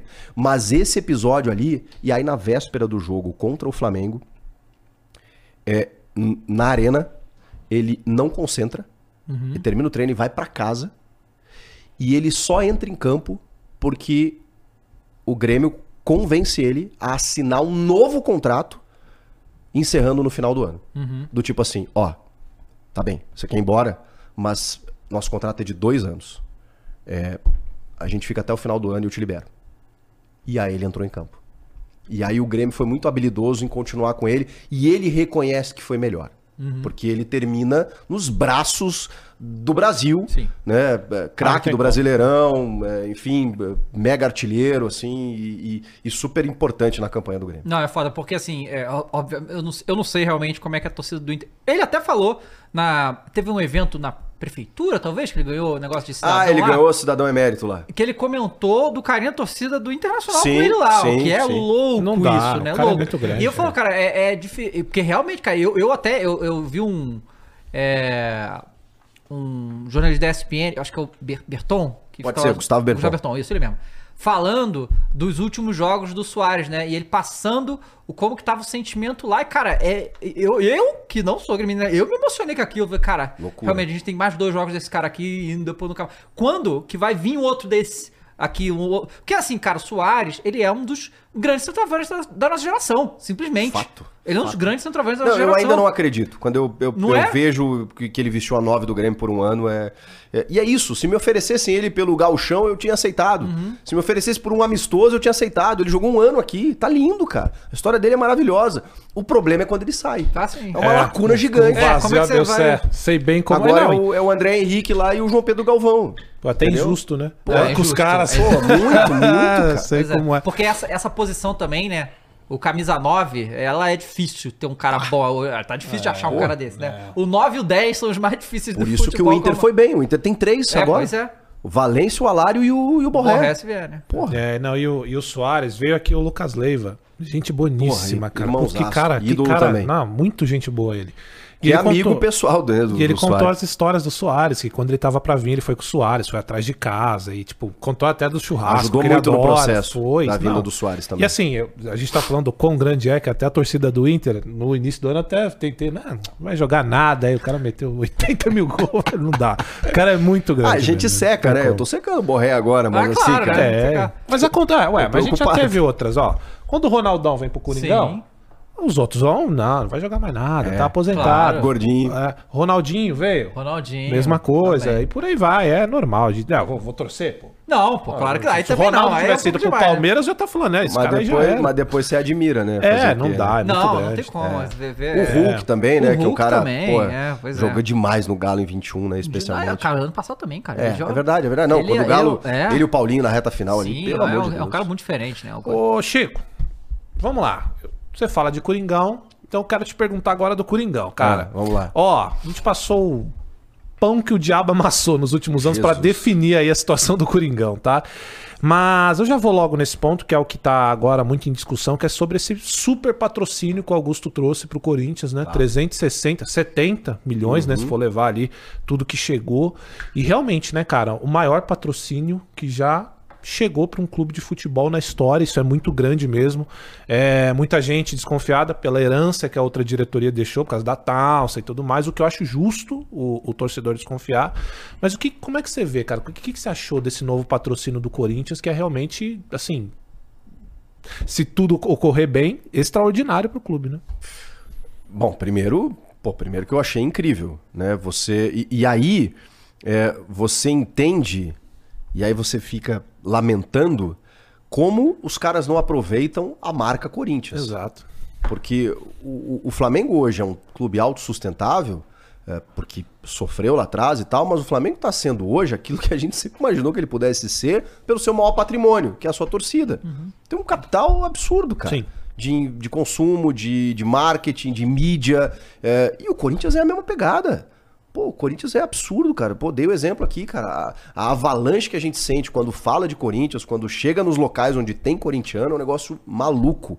E o torcedor do Corinthians, como a maior parte dos torcedores brasileiros, ele é insano pelo clube. Ele, é- ele, ele, ele faz coisas inacreditáveis pelo clube. Então, você tem uma marca, você tem um. Porra, você tem um, um, um navio, um transatlântico desse tamanho nas mãos e você não conseguir vender patrocínios de uma forma correta, séria, né, como foi em alguns casos aí, não dá pra acreditar, não dá pra acreditar. Então assim, quando o Augusto chega, é, eu, eu, eu tenho como hábito não escrever o que dirigente fala, claro. porque não é nem por uma questão contra o dirigente. O futebol não permite. O, o que o cara diz hoje, amanhã não, não, não, não se confirma. Mas o que eu estou gosta- gostando no Augusto, ele já tem cumprido algumas coisas que ele falou, e de forma muito rápida. Então, opa. Então, assim, não é uma promessa vazia. Ah, tem a Concordo. questão Gabigol, tem a questão que ele, que ele. E aí eu acho que assim. Ele tá criando. A única coisa que ele tá fazendo é criando uma pressão pra ele desnecessária, né? No momento que ele diz, "Nó, acabou a farra de todo mundo, nós vamos chegar pra ganhar título, nós vamos trazer grandes jogadores. Irmão, você vai ter que cumprir, entendeu? É a única coisa. Mas, afora isso, ele falou que ia conseguir patrocínios mais caros. Conseguiu. Inclusive, E- ele bloqueou alguns que já vi- estavam para vir porque tinha maiores. E, e provou, né? Provou e disse. E, e a grana já entrou. Já entrou aqui, luvas e tal, já entrar. E aí isso. eh, Pô, o Corinthians não pode ter a dívida que tem com a marca que tem. Só que isso demora um tempo, né? Então o que, que precisa? Precisa realmente de você saber vender o clube, você ter. eh, eh, criar nesse torcedor que tem um consumo muito grande algo que seja interessante pra ele, né? Porque, pô, o torcedor quer consumir, quer, mas ele precisa que o time seja minimamente Claro. interessante, competitivo, que o cara goste de ir pro estádio e não ir lá pra tomar cinco do Bahia. Exato. Porque aí, irmão, não tem. O cara no dia seguinte não vai consumir nada do Corinthians. Então, é, é- é- muitas vezes a gente inverte essa lógica, né? Ah, tem que economizar pra ganhar dinheiro no futebol. Não, não, não. Você tem que investir no futebol pra que o futebol te dê retorno. Hoje as premiações, cara, pô, você ganha uma Copa do Brasil, salvou o ano. Você ganha um. Até as premiações do Brasileirão, cara, estão altíssimas. Libertadores, então, cara, dá uma fortuna, cada jogo ganho. Mas você tem que estar nela, né? O Corinthians não tá esse ano. Exatamente. Tem que brigar pra voltar. É, como o Grêmio ficou três anos sem estar, como o São Paulo ficou três anos sem estar. Então, assim, você tem que ter hoje, com a, com a competitividade que a gente tem hoje, você tem que investir, cara. Não adianta. É, e aí eu tô gostando que Primeiro ele jogou pro, pro Cifute é, é, essa análise dos caras que ele tá contratando. Que estão chegando para ele, estão dizendo o seguinte, ó, esse lateral aqui, esse Diego Palácios, ele tem um scout de é, tantos cruzamentos, tantas é, bolas defensivas e tal, teve melhor índice aqui no, no De desarme e tal. de desarme no, no- no futebol onde ele estava jogando, lá no Los Angeles Galaxy, que tudo bem, é a Major League Soccer, mas ok. Ele foi destaque lá onde ele jogou, mas é um cara de seleção equatoriana, a gente tem os dados aqui, tá, tá, tá, tá, tá, tá, tá livre no mercado, sem custos, opa, traz. Félix Torres, mesma coisa, tal. Gustavo Henrique, eu tô, achando interessante, sabe? Garro. O, Ga- o Rodrigo Garro, mesma coisa. No Tajeres, destaque do futebol argentino, 25 anos, ou seja, jovem. É, ah, pode ser um novo Matias Rojas? Pode, porque a gente nunca sabe, né? Mas o Rojas, você não achava que, que ele ia ter o ano de bagre que ele teve. Tipo, ele tava Óbvio bem não. lá no Racing. Óbvio que não, óbvio que não. É, e o pior é que depois que surgiram as notícias de que ele não estava recebendo, aí você É. fica Aí você com essa fica. dúvida. O próprio você fala, Augusto é, falou isso. né? A, a parada que eu acho interessante dessas contratações do Corinthians agora é que. Eu tô nem falando em questão de qualidade de jogador, é porque a gente já viu tanta coisa no, no Corinthians nos últimos anos que assim, nenhuma dessas contratações parece estranha. Você entende o que eu? Isso. Porque justamente por É isso, isso. né? Porque Cara, ele deixou muito claro de onde está vindo, É. os valores envolvidos. Isso é importantíssimo. É É, importantíssimo. o Jonathan Cafu ganhando 300 isso mil aí. reais por É. mês. Não, cara, a gente viu recentemente no Santos um monte de jogador lá recebendo 800, 900 mil. Você, cara. É, mas, esse não, mas sabe, inclusive né? teve uma galera que ficou tirando sarro por causa do Gabigol, que eu acredito que tenha tido a negociação sim, por mais que os dirigentes não vão, não vão também dizer. acredito. Claro que teve. Mas eu prefiro ver o meu clube arriscando um Gabigol do que negociando, por exemplo, com o Jonathan Cafu, com todo respeito. A questão é, é, é, que, é o, que é o que o Grêmio vive com o Soares. É, é, Você tem o dia seguinte, né? O, o grande problema de você negociar com o Gabigol é você trazer alguém que, que não esteja à altura, e eu não falo nem uma questão técnica, é questão de marca. Porque é óbvio que o Augusto quer chegar com alguém sendo a bandeira dessa gestão dele, trazendo um grande craque, fazendo um grande lance. Como o Alberto Guerra chegou no Grêmio trazendo o Soares. Pronto, ele salvou a gestão dele. Ele chegou trazendo o Luizito Soares. Acabou. Acabou. Foi o que o Andrés fez com o Ronaldo. É isso. Você chega, pá, com cartaz. Ah. E o Augusto queria fazer isso com o Gabigol. Aham. Seria um grande lance. É, e se ele jogasse ou não, era outro, outro esquema. Mas seria um grande lance. Você tirar do Flamengo um ídolo e um cara é, que ainda com idade, enfim, poderia performar, que realmente tem a cara. Poderia ter a cara do Corinthians, porque é um cara. É um personagem também, né? O Gabigol é um personagem do nosso futebol, ele provoca, ele, ele, ele, ele sabe como mexer com as torcidas e tal. Eu acho que daria certo. Mas não deu. E agora? Aí agora você traz um cara que você só justifica pelo scout, esse é o problema. Você diz, não, não, não, mas esse cara aqui tem tantos gols no futebol mexicano lá, como o Grêmio queria trazer o Funes Mori. E tomou um chapéu do Pumas. E aí, e aí, porra, você tem o Soares, e aí no outro ano você toma um chapéu do Pumas pelo Funes Mori. E, e aí, por mais que o Funes Mori seja um cara de 32 anos, faça muitos gols no futebol mexicano, pô, a E torcida lá a galera gosta dele, né? então, a torcida sonhou com o Gabigol. Entendeu? Então agora eu acho que ele tá num, num brete, assim. Ele tá. É, mesmo que o Luiz Henrique, por exemplo, venha, que eu acho difícil pelos Não, valores. parece que né? já saiu que não. É, não, o não tem Fluminense tinha desistido. Não, né? mas o cara quer 18 milhões de É, euros. Então, muita grana. não, não muita dá. grana. Isso aí o Benfica pagou pelo Marcos Leonardo. Não, é. que tem 20 anos, é, é mais, mais novo que ele. Eu acho bom jogador, mas é muito caro. E, e mesmo assim, não seria. Não. Ah, o Luiz Henrique chegou. Tá, pô, baita jogador, fazer uma parceria com o Yuri Alberto, legal. Mas e o Gabigol? É. Então, isso vai marcar a gestão dele. Mas aí foi ele que resolveu revelar a negociação e tudo É, mais. a não ser que ele consiga dar a volta por cima e trazer um cara do mesmo tamanho. Aí é que está. Que aí, né? Aí Aí, é que está. porque aí a gente sempre vai precisa- parar num cara que todo ano vem pro Brasil, que é o Cavani. Cavani. né? Todo ano ele vai vir. Mas eu acho que o Augusto ele, ele precisa de, de um atacante. Ele vai, né, Sim, deve estar sim, buscando aí o cara é. pra, pra fazer e, a- aí. e pra- acho que a ideia dele é até dar uma sombra ali pro Yuri, né? É, Porque também. imagine, você é o Yuri, ganha uma grana absurda. Você fica confortável ali, não tem ninguém no seu cangote, cara. Quem que entra? mas o Yuri, o. Yuri é impressionante, cara. Ele não joga essa bola que ele não jogou ano passado. É, não, ele é melhor Ele chegou é muito ruim. bem, cara. Ele chegou muito bem, mas. É, bom, aí tem a questão ele, o Rojas, é, todo mundo, É, né? pois é. O Romero foi o destaque do Fausto Vera. Corinthians. É, aí É, o e- Romero começou a jogar. E também, ô, ô Chico, aí outra pergunta que eu vou te fazer. Tinham muitos jogadores que lá estavam que não dava mais há muitos anos, né? É, eu converso diariamente com a torcida, cara, assim como você também, com o seu canal. E é, tá assim, tava intragável alguns jogadores que inclusive saíram agora. Então dá um fôlego pro time, tanto financeiramente na folha, como trazer os novos reforços. E aí eu quero te perguntar, o que, que você achou desses reforços que chegaram até então? Pro Corinthians como um todo, porque o corpo defensivo mudou bastante, então a gente vai ter uma zaga agora com o Veríssimo, Félix Torres e o Palácios ali. O Fagner o- deve continuar. O Gustavo Henrique tá contratado. E tá? o Gustavo Henrique, é, e o, mas deve, não sei, deve ser reserva, talvez. Eu acho Acho que deve sim, mas, resumo. mas aí tem uma questão envolvendo Copa América, né? Ah, é Também. verdade. O Félix É, vai, o verdade. Veríssimo daqui a pouco pode ir pra seleção Verdade, brasileira. verdade. Então você precisa ter elenco, né? São nove Verdade. rodadas. E, aí do pro brasileiro. Palácios tem o Hugo também, Isso. que, que, que vai estar ali. Falta uma sombra pro precise. Fagner, né? Eu acho que tinha, tinha que ter um titular no lugar do Fagner, mas. Eu até falo sombra, porque pelas informações os caras chegaram no Fagner e disseram, irmão, vamos acordar? É, que precisa. bola ele tem, né? Mas assim, Precisa. faltou muito em comprometimento assim no ano Sim, passado. é, e o caso do Fagner, eu até falo sempre pra galera, eu falo, ó, o caso do Fagner, diferente do Gil, diferente do Fábio Santos, não é que ele, ao meu ver, não tem mais lenha no Corinthians. Eu acho que no caso dele, de- ele deu uma desgastada Uhum. com a torcida e com aqueles lances de perder pênalti, Per- perdeu do pra caramba, do é, caramba, deu uma desgastada. Mas enfim, o que, que você acha desses novos reforços que chegaram? Não, Principalmente ali na parte defensiva, porque era um problema pro Corinthians. Eu né? acho, eu acho bons, eu acho que eh, são reforços interessantes. Eu cobro do dirigente criatividade, porque é muito fácil você ter a grana do Manchester City e aí você traz o Haaland, o, o Bernardo Silva e o o De Bruyne e pronto. Mas eh, quando no Brasil, você tem que ter criatividade. Então eu, eu cobro isso do dirigente. Pegar um jogador que tá saindo livre lá, que ninguém sabia, não sei o quê. Ah, o cara quer voltar pro Brasil e tal. Ou então tô com uma grana aqui pra gastar, vou no cara certo. Porque não tem como você saber se o jogador vai dar certo ou não. né? O Luan chega no Corinthians, né? A galera imaginou que fosse dar, não deu. É, e, e tem muitos exemplos assim. É, mas existe uma margem de erro que ela é menor. O Flamengo, quando monta o super time, cara, ele foi, ele tirou o Arrascaeta do Cruzeiro, ele tirou o Gabigol do, do- do Santos, ele pegou o Bruno Henrique também, ele, ele, ele montou um time que ali você sabia, cara, é muito difícil não dar certo. Pegou o Gerson, é, aí Pablo Mari, Rafinha e Felipe, Luiz, mano. Entendeu? O Pablo Mari, pra mim, foi Esse muito foi surpresa. surpresa. viu? Não, pô, e a gente Esse eu comprou não por um e ainda esperava. por 10 ainda. É, Foi uma esperava. negociação que...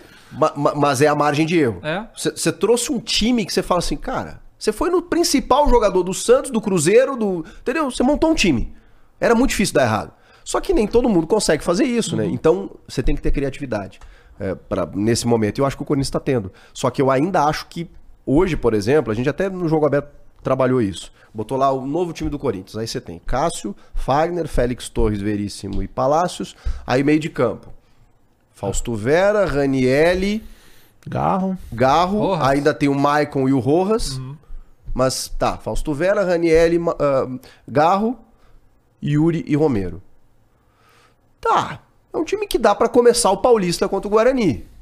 Mas se der uma dor de barriga em um ali. Não, é. Não tem é, reserva. não Pois é. tem. Então, assim, falta. Porque saíram, acho que Ah. 11. É, saiu muita gente. Saiu uma galera. Entendeu? É. Então, assim, precisa ainda. E, e tem essa dificuldade, né, que o Augusto falou, que tá tentando até mudar no estatuto. É, é, oficialmente ele começou a trabalhar tem oito dias. Pois é.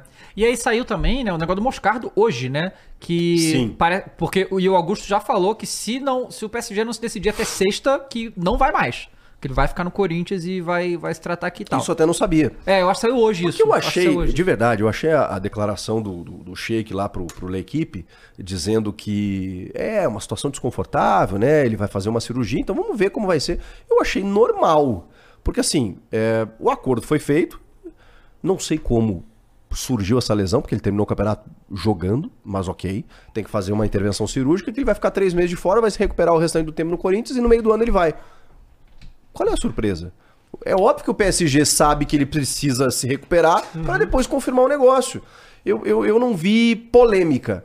Mas se o Augusto disse isso, ó. Ah, ok, eu pe- acabei de tem que pegar a notícia definir- na, na SPN e falou aqui, ó. A SPN apurou que o presidente do clube, Augusto Melo, ligou para o representante do PSG e deu ultimato, dizendo que se o atleta não assinar contrato com os franceses até a próxima sexta, Ah, dia bom. 12, ele quer que o Moscardo retorne pro, pro Corinthians negócio desfeito. Que já era uma postura dele. É, ele ele não queria, queria vender, é. desde Isso, sempre isso. vender. Mas assim, vamos Olha, combinar. firme, é uma grana absurda Firme, também, né? De euros. É, com mais dois de bônus, é, é, não, mano. 22, e, e o Corinthians ainda conseguiu roubar, roubar, entre aspas, né? Uma porcentagem que era do jogador. Do negociou jogador. pra ficar um, pouco, um pouquinho É. mais dessa grana. E aí o jogador ficou com 7,5% do total. É, e aí tem que tomar cuidado, porque eu vejo uma galera assim, ah, não, pô, agora chegou o patrocínio, gente. Peraí. Tipo assim, o Corinthians deve muito, Então, né? não, então não, precisa dessa grana também. É Pô, claro dá- que o Moscardo, titular, dinheiro. mais um ano aqui. Só que assim, e a cabeça do jogador? Que, Não, segundo é. o próprio Augusto e o Rubão, Eles disseram, cara, a gente falou com, com ele e ele disse pra gente, ah, eu acho que o meu ciclo no Corinthians acabou. Uhum. Irmão, Assim, você tem 20 anos. seis meses de titular. Mas ele chegou no clube com 12 anos. Tá, É. tudo bem. Mas É assim, que a gente não vê essa parte, né? do- mas ele disse que o jogador falou pra ele, meu ciclo encerrou. Porque aí já tá com a cabeça em Paris, né, É, irmão? pois é. Pô, E é natural, né? Moleque ainda. Como que você trabalha isso? Pois é. 22 Aí vê essa milhões de euros. Nada, lesão esquisita. Mas né? Mas o chegaram que- a cogitar que fosse câncer. Câncer no pé, é. Caralho. No início saiu, falou, ah, suspeito de câncer no pé. Aí viu que não era isso. O, o- a questão é que a grana ela só ia entrar no meio do ano mesmo, de É. qualquer forma. O que me surpreende é a assinatura. Aham. É, é- é o- é o Augusto tá obrigando agora o clube a confirmar é, aquele. né, é um contrato de intenção, Uhum. né? E tal, mas já amarrar o jogador, né? Isso surpreende. Cara, deixa eu perguntar um negócio sobre é, essa questão do patrocínio do Corinthians que tem a ver, porque acontece. A gente pegou no mesmo ano, a gente ia ter os três maiores patrocínios de camisa master de todos os tempos do futebol brasileiro, que era o do São Paulo, com essa Superbet, aí o do Flamengo, ia ser maior ainda, eu acho que o São Paulo é 55, aí o, o- Flamengo é 85, Isso. o Corinthians ia ser 75 com a PixBet, mas aí cancelou Palmeiras e foi... 81, né? 81 é tudo, né? A camisa toda. A camisa toda, a camisa do Flamengo e a do Corinthians provavelmente vai passar de 200 milhões, né? E aí, cara, é esse negócio dessas bets, né? Porque, por exemplo, a Neoquímica lá pagava pro Corinthians 22 milhões. A diferença é, é, assim, ensandecida comparada com esses 120 que vão, que vão pagar. E aí, cara, a gente não fica numa situação agora, porque o futebol brasileiro hoje precisa do dinheiro das bets pra competir. Essa que é a verdade. A gente- não tem como os, os clubes de associação competir com as SAF sem o dinheiro das bets. Não dá. Fato. Porque chega o, o Vasco, que foi mal ano passado, né, quase rebaixado, investiu cento e tantos milhões. Os clubes normais não têm esse dinheiro pra fazer esse tipo de próprio coisa. Bahia teve o maior investimento Bahia, da o maior história. investimento da história. Então, hoje, a gente tá numa situação que eu acho que tem, sei lá, cinco clubes que não é bet, que não, no patrocínio Master não é bet no, no Campeonato Brasileiro. E que, primeiro, que eu queria te perguntar assim, a gente tem um medo aí de que alguma legislação prejudique o- é- essa relação que os clubes precisam desse dinheiro e que as, as bets estão. É relativamente novo no Brasil esse negócio de bet. Elas vão botar esse dinheiro, essa, essa fortuna, esse dinheiro assustador. E uma hora você acha que isso, essa bolha vai estourar e eles vão, não vão investir tanto assim, porque elas já vão ser conhecidas, já vão ser consolidadas. Porque assim, eu não consigo imaginar outra marca, sei lá, a Samsung, botando esse dinheiro em, em- em ninguém. Né? mais, né? Nem os bancos estão botando tanto dinheiro assim no É. futebol quanto as bets botam. É. Então você acha que isso pode acabar? Tipo assim, elas não vão parar de botar dinheiro, vão botar muito menos, né? E a gente tem que se preocupar com o negócio que eles estão passando de lei aí, do- em relação aos clubes. É, então, eu, eu, eu acho que a, a gente tem que. a- os clubes têm que aproveitar o momento. A Aham. gente não sabe se esse dinheiro todo vai continuar chegando é, da forma como está chegando. Então você tem que aproveitar. Eu realmente acho muito difícil é, você manter esse nível de investimento exatamente por isso. Daqui a pouco estão conhecidas, já tem uma marca estável, é, é um fenômeno recente, então a gente não sabe mesmo para onde vai. Não, não dá para prever. Não dá para prever para onde vai isso é, e, e se esse valor vai continuar. Sobre a regulamentação, cara, eu, eu a- ainda defendo a regulamentação porque eu acho que é, tá muito é, tá muito proliferado. E, e ao estar proliferado, você não tem muito controle. É, até porque, né? Pô, é, vamos lá, vamos defender o correto, vamos defender que essas empresas que hoje trabalham porque é permitido aqui, elas têm escritórios é, não no Brasil, mas já tem é, representantes aqui e, e- e tem a liberação para poder investir aqui e trabalhar aqui. Apostas existem desde, sei lá, Sempre. Jogos Olímpicos de, de Atenas, lá, Exato. de 1900 e tanto. É, e, e aí muita gente é contra as apostas porque, enfim, acabou rolando aquele, Aham. aquele episódio ano passado, né, de muitos jogadores envolvidos. Mas aí, aí é o ser humano, né? Sim. O problema é a gente tá, tá, tá botando a culpa na, na, na aposta e não no, no- no ser humano que tá usando isso de uma forma ruim e roubando da casa de apostas. Uhum. Né? Porque no momento que você chega, você, você tá tirando dinheiro de onde? Da casa de apostas, né? Porque você Sim. tá fazendo uma aposta, mas você tá combinando com alguém esse valor que você botou pra ganhar muito mais, quem é que vai pagar esse valor? É a casa de apostas. Exatamente. Não é interessante pros caras, Aham. né? É, ainda mais prejudicar a galinha dos ovos de ouro dos caras, né? Então, o maior interesse das casas de apostas é que isso seja investigado. Então, só pra fazer esse parênteses aí, porque muita gente Sim, a gente tem se volta, o problema Sim, são essas casas de apostas. Não, irmão, o problema é o cara que é corrupto, entendeu? Que tá se utilizando disso pra fazer corrupção, que existe no Brasil desde 1500, né? Então, Então o problema não é esse. O problema é, se você regulamentar, bom, aí eu acho que dessas, sei lá, 20, 25, 30, 40 casas que hoje estão espalhadas, vai dar uma restringida. Porque aí vai ter que pagar imposto. Aí você vai ter que ter, fazer tudo certinho, com contratos, com escritório operando no Brasil, com empresa operando no Brasil. E, cara, eu acho que é isso, isso é, é ótimo. Porque aí é o seguinte: você vai ter as principais casas aqui, você vai ter eh, realmente investimento aqui, os caras vão, vão ter contrapartidas e, e outra, vai ter que operar numa forma em que todas as empresas aqui têm que operar, porque elas ainda não precisam, né? Elas operam lá fora, né? Tem o escritório, a base lá fora, o CNPJ lá fora, mas opera aqui dentro. Então eu acho natural o processo da regulamentação e acho que vai favorecer, porque aí quem trabalha sério, as casas maiores, vão falar, opa, Agora nós vamos entrar no Brasil, vamos pagar tudo certinho, mas vamos investir. E, aí, e aí vai diminuir eh, eh, qualquer margem de problema que possa ter. É, o que eu tava vendo, na verdade, é o que acontece. É, estão lá fazendo essa regulamentação, tá demorando pra sair, inclusive, né? É verdade. Que também eu acho que já devia ter saído. É, é que teve pouca conversa com os clubes sobre essa, Tá. é, essa regulamentação. E aí eu vi que teve uma, um, um grupo de clube, de- do clube que, que querem participar disso aí pra entender é, é, o que. Ah, que a gente sabe que esses textos de lei são gigantescos, né? Sim. E aí eu lembro de um que tinha um mecanismo lá que ia prejudicar muitos clubes de alguma coisa aí, que eles não iam Aham. poder divulgar em algum negócio, sabe? Entendi. E que ia ser problemático pro, pro, pra situação que é hoje, É, né? porque o, o- o- assim, o jogador ele não pode é, estar vinculado. Uhum. O jogador de futebol ele não pode estar vinculado a nenhuma casa de apostas.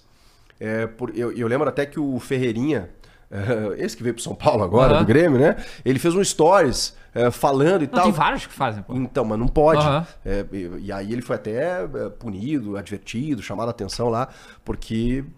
Pô, como é que você tá apostando sendo que você participa do jogo? Aham. Entendeu? Então o jogador ele não pode se envolver. Então não sei se tem É, alguma coisa de alguma marketing coisa. assim nesse Eu espero que sentido. consigam arrumar um negócio direitinho pra. Porque É. realmente precisa de regulamentação desse negócio. Porque, pô, os caras ganham uma fortuna aqui e o dinheiro vai todo pra fora, pô. Então- É, tem, que ficar aqui, né? Exato. Pro nosso futebol. Mas é, mas é uma. É uma, é uma, uma questão, né? É, quando abaixar. Porque. Eu não acho, porque eu vi muita gente falando, porra, esse aí agora o Flamengo fechou lá 85 milhões por ano, 120. Ah, esse é o nível do Flamengo do Corinthians. Cara, pode até ser, mas não quer dizer que, ah, acabou o patrocínio com essa casa de aposta, vão fazer patrocínio com outra coisa que não é uma casa de aposta. Eles vão pagar a mesma coisa? Não É, vão. vai, vai não ter dificuldade, concordo, dinheiro, não concordo. tem esse dinheiro. Concordo. né? Eu, eu, eu defendo que a capacidade de Flamengo e Corinthians, especialmente, é muito grande pelo, Uhum. é, enfim, pelo, pelo, pelo, pelo- pela mídia que eles possuem, mas é, realmente eu reconheço que esse valor, é, bom, tanto que nunca aconteceu, né? Sim. Tanto que nunca aconteceu. Tanto que é tu- tudo recorde que a gente está falando. Uhum. O, o, o Grêmio e o Inter, por exemplo, tem o Banrisul ainda como, como master. E que é um contrato de 30 milhões por ano. Uhum. E que, assim, dentro da realidade dos dois, é, poxa, tá defasado e tal, mas o Grêmio tem, tam- também tem casos de apostas. O Inter também. Então você, você compõe. Só que assim, muita gente fala, ah, pô, Banrisul, será que o Grêmio e o Inter não vão pensar em trocar? Só que eles também tiveram na Série B, né? Então, é, você tem que pensar nisso também, né? Pro, pro, pro Banrisul, verdade. talvez hoje seja legal, né? Ter o Luizito Soares lá jogar, só que é, ele tava na B também, Pô, com um tipo, time... Uma, uma coisa que eu tenho curiosidade sobre essa questão do Banrisul aí no Grêmio e no Inter. O Grêmio e o Inter negociam isso aí juntos? Ou não rola essa negociação juntos? Sim. Ah, tá. Porque eu fiquei imaginando, por exemplo, É o mesmo valor.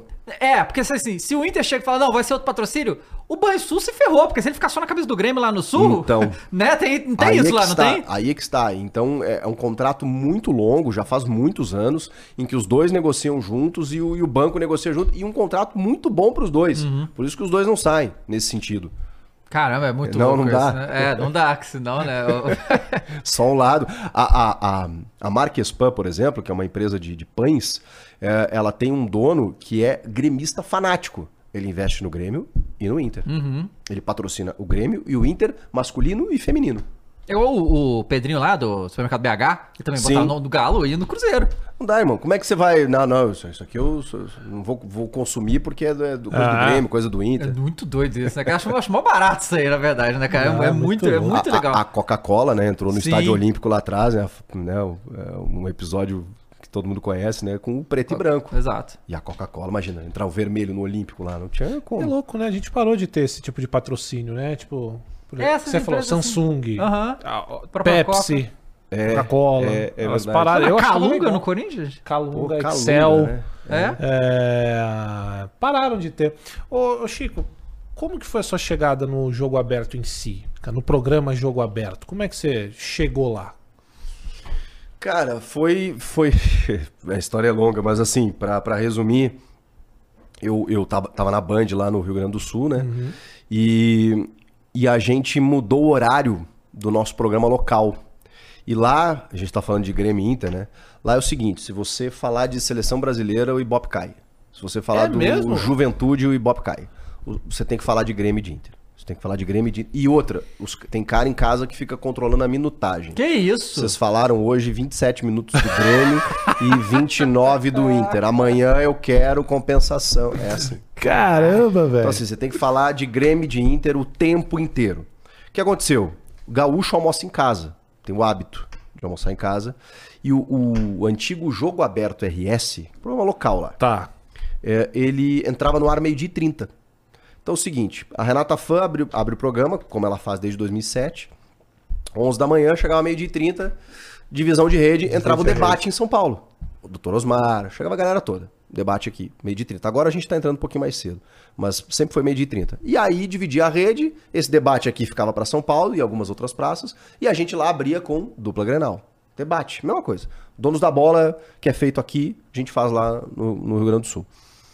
Só que aí, em 2013, eu era coordenador de, de- de TV lá, eu, eu fazia todo o approach né, com a rede aqui e tal. É, os caras veio uma determinação, disse, ó, a partir do dia é, 13 de abril, acho que era, ah, a, a, Band vai padronizar o donos da bola, os donos da bola, em várias praças. É, o programa do Neto, a gente vai fazer Salvador, Curitiba, BH, Rio, ah, Porto Alegre. Então vocês têm que mudar cenário, identidade visual, é, tudo. Em, sei lá, em 20 dias, cara. Eu tive que Caraca. me virar pra, pra montar um programa novo. Só que ele tinha que começar no horário que começa do Neto, que é uma da tarde. Tá. O que aconteceu? Esse debate aí do Dr. Osmar, a turma toda, começou a vazar pra Porto Alegre. Irmão, os gaúchos enlouqueceram. Porque aí eles começaram a ligar meio de 30 pra ver a TV, pra saber de Grêmio Inter, e era só Corinthians, Palmeiras, São Paulo, Dr. Osmar, com Morsa, com Ma- Marco, Marco Aurélio, Aurélio. com Ulisses, com a Renata. Os caras falam, pelo amor de Deus. E aí eu lá como gestor, é, fiquei preocupado, né? Eu cheguei no... E a nossa audiência caiu também. Nossa audiência começou a... é, porque uma da tarde, o gaúcho já foi levar a criança na escola, já voltou a trabalhar e tal. Então, assim, a galera começou a, a perder o hábito. Né? Total. Pô, meio de 30, os caras falando de São Paulo. O que eu quero saber? E aí eu comecei a, a- a negociar com a matriz aqui, né? Com os produtores na época. Falei assim, cara, pô, fala um pouquinho da gente, assim, né? No debate. Bota alguém pra, pra falar de... eh, o Luxemburgo tava no, no, no Grêmio na época. Eu falei, pô, o Luxemburgo é um cara nacional aí, né? Pô, o dia que tiver, não precisa ser todo dia. O dia que tiver, sei lá, Grêmio São Paulo, Inter e Corinthians e tal. ah, vamos fazer um link aí, né? Fazer, ah, tá, pode ser legal e tal. Aí, aí o seguinte, aí eu entrei um dia lá. Entrei um dia. E, e- e foi no mesmo período que o Galo também tava bem. E os caras botaram o Everton. E o Everton arrumou uma treta com o Morsa, porque o Morsa disse que o Galo era cavalo paraguaio. Aí o Everton respondeu. Daí o Everton cresceu, os caras botaram ele dois, três dias e tal. E aí, quando começou a rolar jogo contra os gaúchos, e a Renata é colorada, então deu esse gancho, né? Eu comecei a entrar, só que até então eu não era identificado, né? Eu entrava mais como um repórter, lá de, não, não sei o que, aqui o Grêmio vai ter esse time, o Inter vai ter esse time, não sei o que, tá, tá, tá. Só que eu entrei e, cara, foi muito louco, assim, porque eu entrei e aí o Ulisses já me meio que me provocou com uma coisa, eu já respondi, tipo, eu já entrei no clima, assim, sabe? E aí, cara, já eu- parecia que eu já tava fazendo o programa há, há anos, assim, o Denilson já me chamou de galã do sul, não sei o quê. É, que eu não tinha essa cara acabada, assim, faz uns 10 anos quase. Faz 10 anos, inclusive. Eh, 2013, primeira vez que isso aconteceu. E aí, e aí eu entrei um dia, aí daqui a pouco, na outra semana, teve um outro jogo, eu entrei de novo, e aí eu comecei a entrar, e a produtora falou assim, cara, começa a entrar todo dia aí, porque pô, o pessoal gostou aí, e aí é legal, porque aí né, a gente faz um link com Porto Alegre, faz um link com BH, e aí isso me ajudou lá também, porque aí nacionalizou um pouco o debate. Ainda f- ficava voltado para São Paulo, mas deu uma quebrada, né? Entrava um gaúcho lá de vez em quando, né? Duas janelinhas lá pra, sei lá, provocar os caras. E, e tinha que provocar mesmo, né? E aí eu chegava e disse, ah, vocês, vocês roubam da gente, tá? Eu, eu fazia o gaúcho, tipo o que o Everton faz, né? Eu fazia o gaúcho revoltado lá. vocês não olham pra cá, aqui tem jogador bom, não sei o quê. Na época que o Dudu tava vindo pro Palmeiras, e o Dudu tinha jogado no Grêmio. Então eles me acionavam muito. Pô, Chico, tá todo mundo querendo o Dudu aqui, o São Paulo, o Palmeiras e o, e o, e o Corinthians querem o Dudu. E, e- e vamos falar a verdade? E, e vindo pra cá, eu, eu percebi mais isso ainda. Aqui, a galera caga pro resto do Brasil. Ah, com É verdade. certeza, Isso sem é dúvida fato. nenhuma. Irmão, Não, que mas, coisa é, louca isso. Mas caga Mano, mesmo. Ninguém quer saber de nada. Então, Isso é fato. Cara, tinha gente que não sabia que o Yuri, o que o Yuri Alberto, como é que o Yuri Alberto jogava. Ah, passou pela base do Santos, assim. Mas ninguém sabia o que ele tinha feito no Inter. É. Porque a galera não acompanha. Não acompanha. Acompanha quando joga contra. Ah, jogou contra o Corinthians. Caramba, esse Yuri Alberto. É assim. E, e- e eu percebi isso mais ainda vindo pra cá. Então, a gente às vezes paga de bairrista, né? O Everton, especialmente, que ainda segue lá. Por, porque a gente percebe essas Aham, coisas. Caramba, vocês não estão percebendo o trabalho que o fulano tá fazendo aqui. Ninguém quer saber. Ninguém quer saber. Então, mas era legal, porque ao mesmo tempo você tem um cara defendendo lá ah, uma situação que daqui a pouco a gente vai ver um cara lá sendo convocado pra seleção que a gente nem imaginava aqui, porque os caras não acompanham. E aí foi isso, cara. Aí aconteceu que em 2016 eu. eu ah, aí o nosso. pro- por conta da audiência, a gente teve que voltar pro horário do meio-dia e 30. Tá. E aí ferrou, né? Como é que eu ia entrar no debate? Ah. Porque eu apresentava o, o donos local lá. O, o diretor-geral, Leonardo Meneghetti, que hoje é, tem um projeto é, junto com uma galera que eu, que eu amo lá, o Debate Raiz, é, ele, ele, ele era o, o diretor-geral e era o apresentador do, do programa. Só que ele toda hora tinha uma reunião, tinha uma coisa, não sei o que, ele falava, você é o meu stand-by. Então eu apresentava quando ele não, não podia. E quando eu, quando eu não apresentava, eu era o debatedor dele, assim, eu tava na bancada. Aham. Então eu não podia fazer o jogo aberto mais. E aí eu cheguei pra Renata e falei, "Ô, Renata, a gente veio fa- fazer um especial de final de ano aqui. E eu falei, ó, a partir de janeiro eu tô fora. Mas isso depois de programa." quanto tempo que você começou a aparecer? Três anos. Três anos. Três anos. Deu- A gente começou em 2013 ali, isso era 15 para 16. E eu falei, ó, agora começando janeiro eu tô fora, não tem como, o horário eu preciso. E, e eu recebia por pela, pela praça do Rio Grande do Sul, né? Eu não, recebia por São Paulo. Então eu tinha que pensar lá, né? Mesmo querendo vir para cá, era uma ideia que eu tinha. Na época, eu, eu até falava com o Meneghetti, né, que, que era o meu diretor, eu falava assim, ó, se tiver a possibilidade de subir para São Paulo, né, uma questão de rede aí, eu acho legal, é, mas não quero pular etapas e tal, e ele me ajudou muito nesse processo. E aí o que aconteceu? É, quando eu comuniquei a Renata, a Renata falou, não, pelo amor de Deus, e a Renata é muito time, né? Ela não gosta de perder ninguém, né? Ela fala, não, não, não, não, não, não, não, nós vamos dar um jeito. Nós, nem que a gente arrume um câmera num pátio lá pra você entrar, cinco minutos, sei lá, ela, ela queria resolver. E aí pintou uma vaga. Essas coisas assim. O Felipe Bueno, que hoje tá na Record lá no Rio Grande do Sul, ele, ele simplesmente era repórter lá da Band em São Paulo. Ele resolveu voltar pro Rio Grande do Sul, que queria abrir uma barbearia, queria mudar de vida. assim. Caramba, cara. É, hoje até ele, ele voltou pro, pro meio, assim, ele é apresentador na Record. E aí ele, ele resolveu ir embora. E aí abriu essa vaga, só que aí era uma vaga de repórter, né? E aí a Renata costurou isso falou assim: não, não, traz o Chico e tal. E os caras, não, mas, mas. Mas a vaga é pra repórter. E eu era repórter lá no Sul também, mas eu era mais. Eu era tudo, né? Que lá, praça, né, você tem que fazer tudo, né? Então eu apresentava programa na Band News, eu tinha programa num- numa rádio de rock lá, eu tinha. ah, ah, eu, eu era o coordenador, ou seja, eu era gestor, aí eu apresentava o programa, cara, fazia uh, comentários de arbitragem também, nas jornadas, fazia tudo. E aí eh, ela falou: não, pode trazer. Tá, mas ele vai ser repórter e comentarista, pode trazer. E aí ela bancou e, e eu vim pra ser repórter e comentarista. Hoje tem um ano que eu larguei a reportagem. Hoje eu sou só comentarista do grupo. Só comentarista. E Você aí já prefere? veio já pra se mudar. Não, 2016, é, a Renata me liga dia 17 de dezembro, 18, 18 de dezembro de 2015 e fala assim, ó, você pode fazer suas malas, você tá vindo morar em São Paulo. Isso eu nunca me esqueci. E eu tô chegando na Band, assim. E eu tava sem voz até. E ela falou, eu já vi que você tá sem voz, mas não precisa falar, só eu vou falar. E ela gosta de falar. né? Ela falou, ó, já falei com o meu chefe aqui, vai ser você, não sei o quê, pode fazer as malas, blá, blá, blá. Eu tava solteiro na época e comuniquei a família, tinha 2015, eu tinha 33 anos, tava novinho. Ah, corintiana você acho- conheceu aqui então? Ah, então é tudo maravilhoso. Três meses depois que eu tava aqui. Aí, Ó, que beleza. Pô, que beleza. Cara, eu acho muito louco. A gente já conversou com várias pessoas é, do jogo aberto, né? E é, é impressionante como que a Renata. Um dia. eu tenho- Eu tenho o sonho da Renata vir aqui algum dia, seria uma Olha- honra, inclusive. olha, é Mas difícil. ela não gosta de entrevista, Não, né? não gosta. É, mas como que ela. Porque a gente imagina em TV, né? Todo mundo assim imagina em TV que não, não trabalha com isso.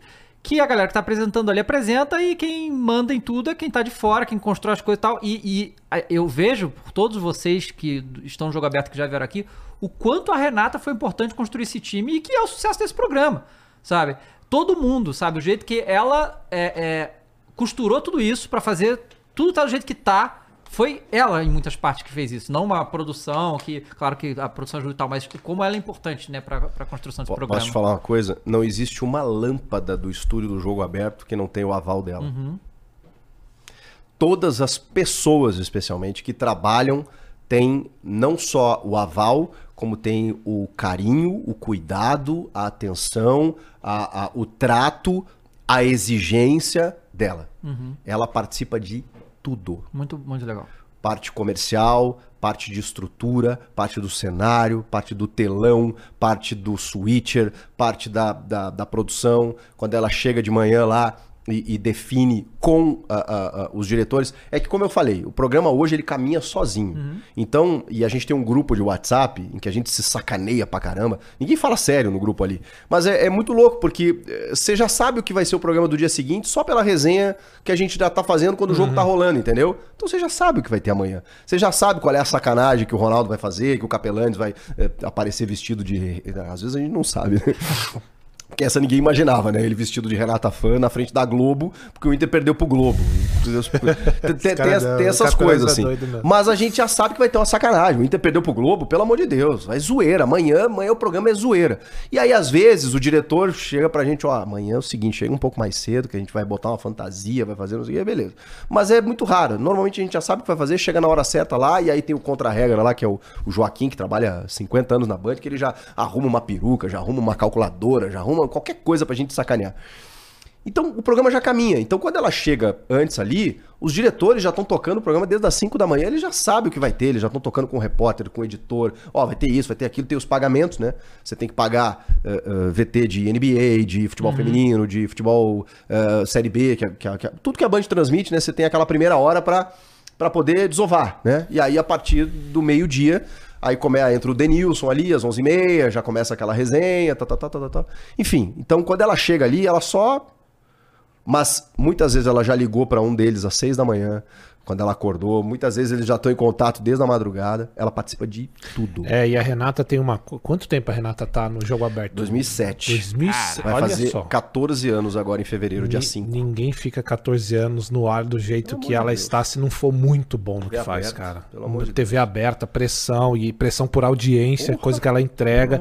Agora, ô, ô, Chico, o Milton Neves também tem um papel muito importante nisso, tem, ela, presumo Tem, eu, pra- né? Pra todos nós e pra ela. E, e ela, e, ela, e ela falou disso até recentemente aí. Ah, porra, o, o Milton. é- Era uma época também em que a mulher tinha dificuldade pra entrar no, no- esporte, Ainda existe, mas hoje, felizmente, né, já tá bem mais aberto. E a Renata foi uma das precursoras Uhum. né, do negócio. É, ela foi a primeira mulher a apresentar um- uma mesa redonda, como a gente fala, na TV aberta. E, e o, e o Milton Neves, quando, quando cria a, a- a- a- enfim, a- a- o ingresso dela ali como é, uma, uma, uma pessoa da interatividade, né? Que ela ficava é, é, lendo e-mails ali, porque era uma época também de, de, de uma interatividade mais restrita, né? Aham. Você tinha que mandar, antigamente na Xuxa, você mandava uma carta, né? é. Mas na época do Milton era mais e-mails, né? Então ela ficava com laptop ali, acho que ela, Daniela Freitas, algumas que passaram ali. Só que a Renata, é- ela, ela é muito louco, né? Que ela, desde o primeiro momento, e depois no debate bola isso ficou mais evidente, assim, né? Ela participava da- da- de, de perguntas para os entrevistados, ela sempre se declarou torcedora do Inter desde o começo. É, e, e- e co- como ela sabia, né? Que estando num meio masculino, ainda masculino, e exigente com a mulher, ela sabia que ela tinha que saber mais do que eles, né? E, e é o que a gente percebe hoje, né? O cara, hoje é difícil, viu?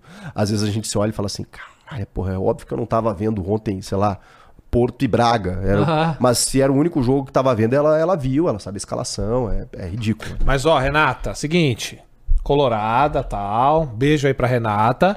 Mas eu tenho aquele vídeo do Coringão. eu tenho vídeo do Eu Sou Coringão, Renata Alves. Cara, Vai, Corinthians, O, Renato. o Ronaldo, o Ronaldo, cara, o Ronaldo É incrível. pesa nela. É, ela não gosta? Ele fala assim, tá, mas essa é a menina da internet ou não é?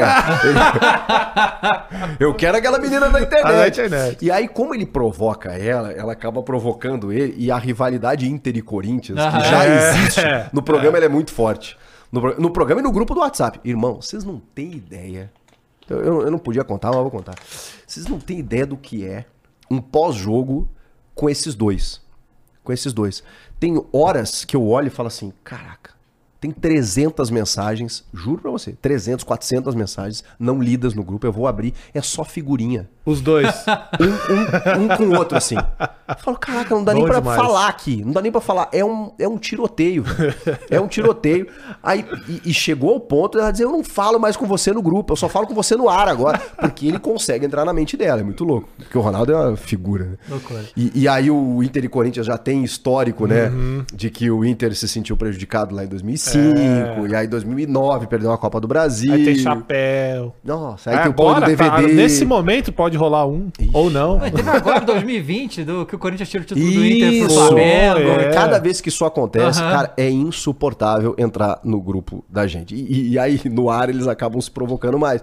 E ele zoa pra caramba essa história. Não, é incrível. E é muito louco, porque ela conta que. Bom, Renata, depois você conta, né? Quando você vier aqui, se você vier. Mas ela conta que nem pensava em trabalhar com jornalismo na época, né? Ela era Miss Brasil. E aí o, o Regis Rezin foi fazer a- a- uma matéria com, com ela.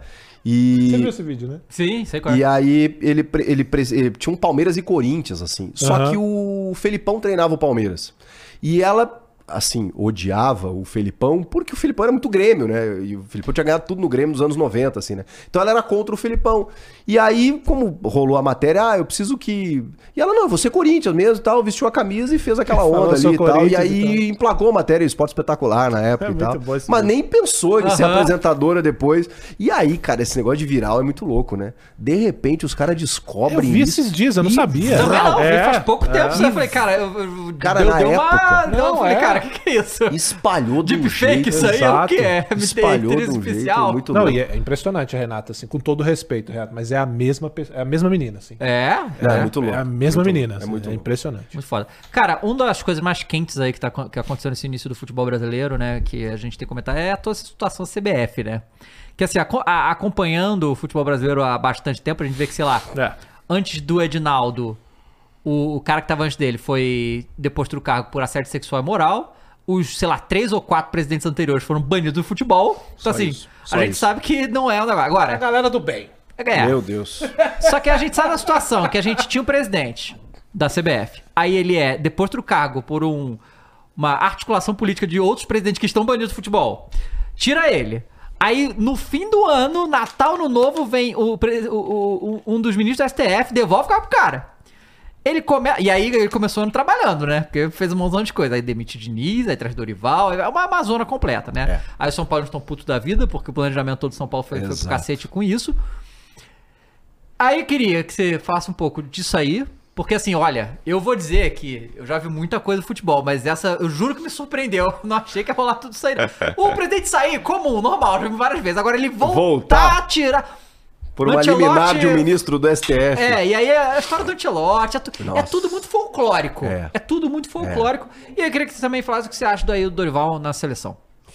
Cara, o Dorival, ele, ele é aquele cara é, que tem aquele perfil que a gente falou aqui do algodão entre os cristais.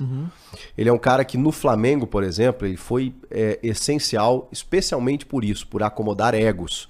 Coisa que o Vitor Pereira, por exemplo, não conseguiu. Outros, Sampaoli, muito menos, né? Sampaoli, Sampaoli, meu Deus do céu. Meu Deus do deu céu. até soco, no, ao seu preparador físico dele deu até soco no Pedro. Então, assim, o Dorival tem esse mérito. E, e ele está chegando na seleção porque, acima da questão tática, que eu acho que ele montou um time muito consistente no, no, no São Paulo, ele inventou o Alisson de segundo volante, um cara que sabe de bola. Né?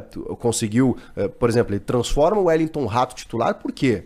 Porque ele percebeu que, tendo o Lucas ali vindo de trás, ele precisava ter um cara ali que voltava para marcar, que é muito forte fisicamente, que tinha um arremate. O cara virou titular, mesmo com o Luciano no banco.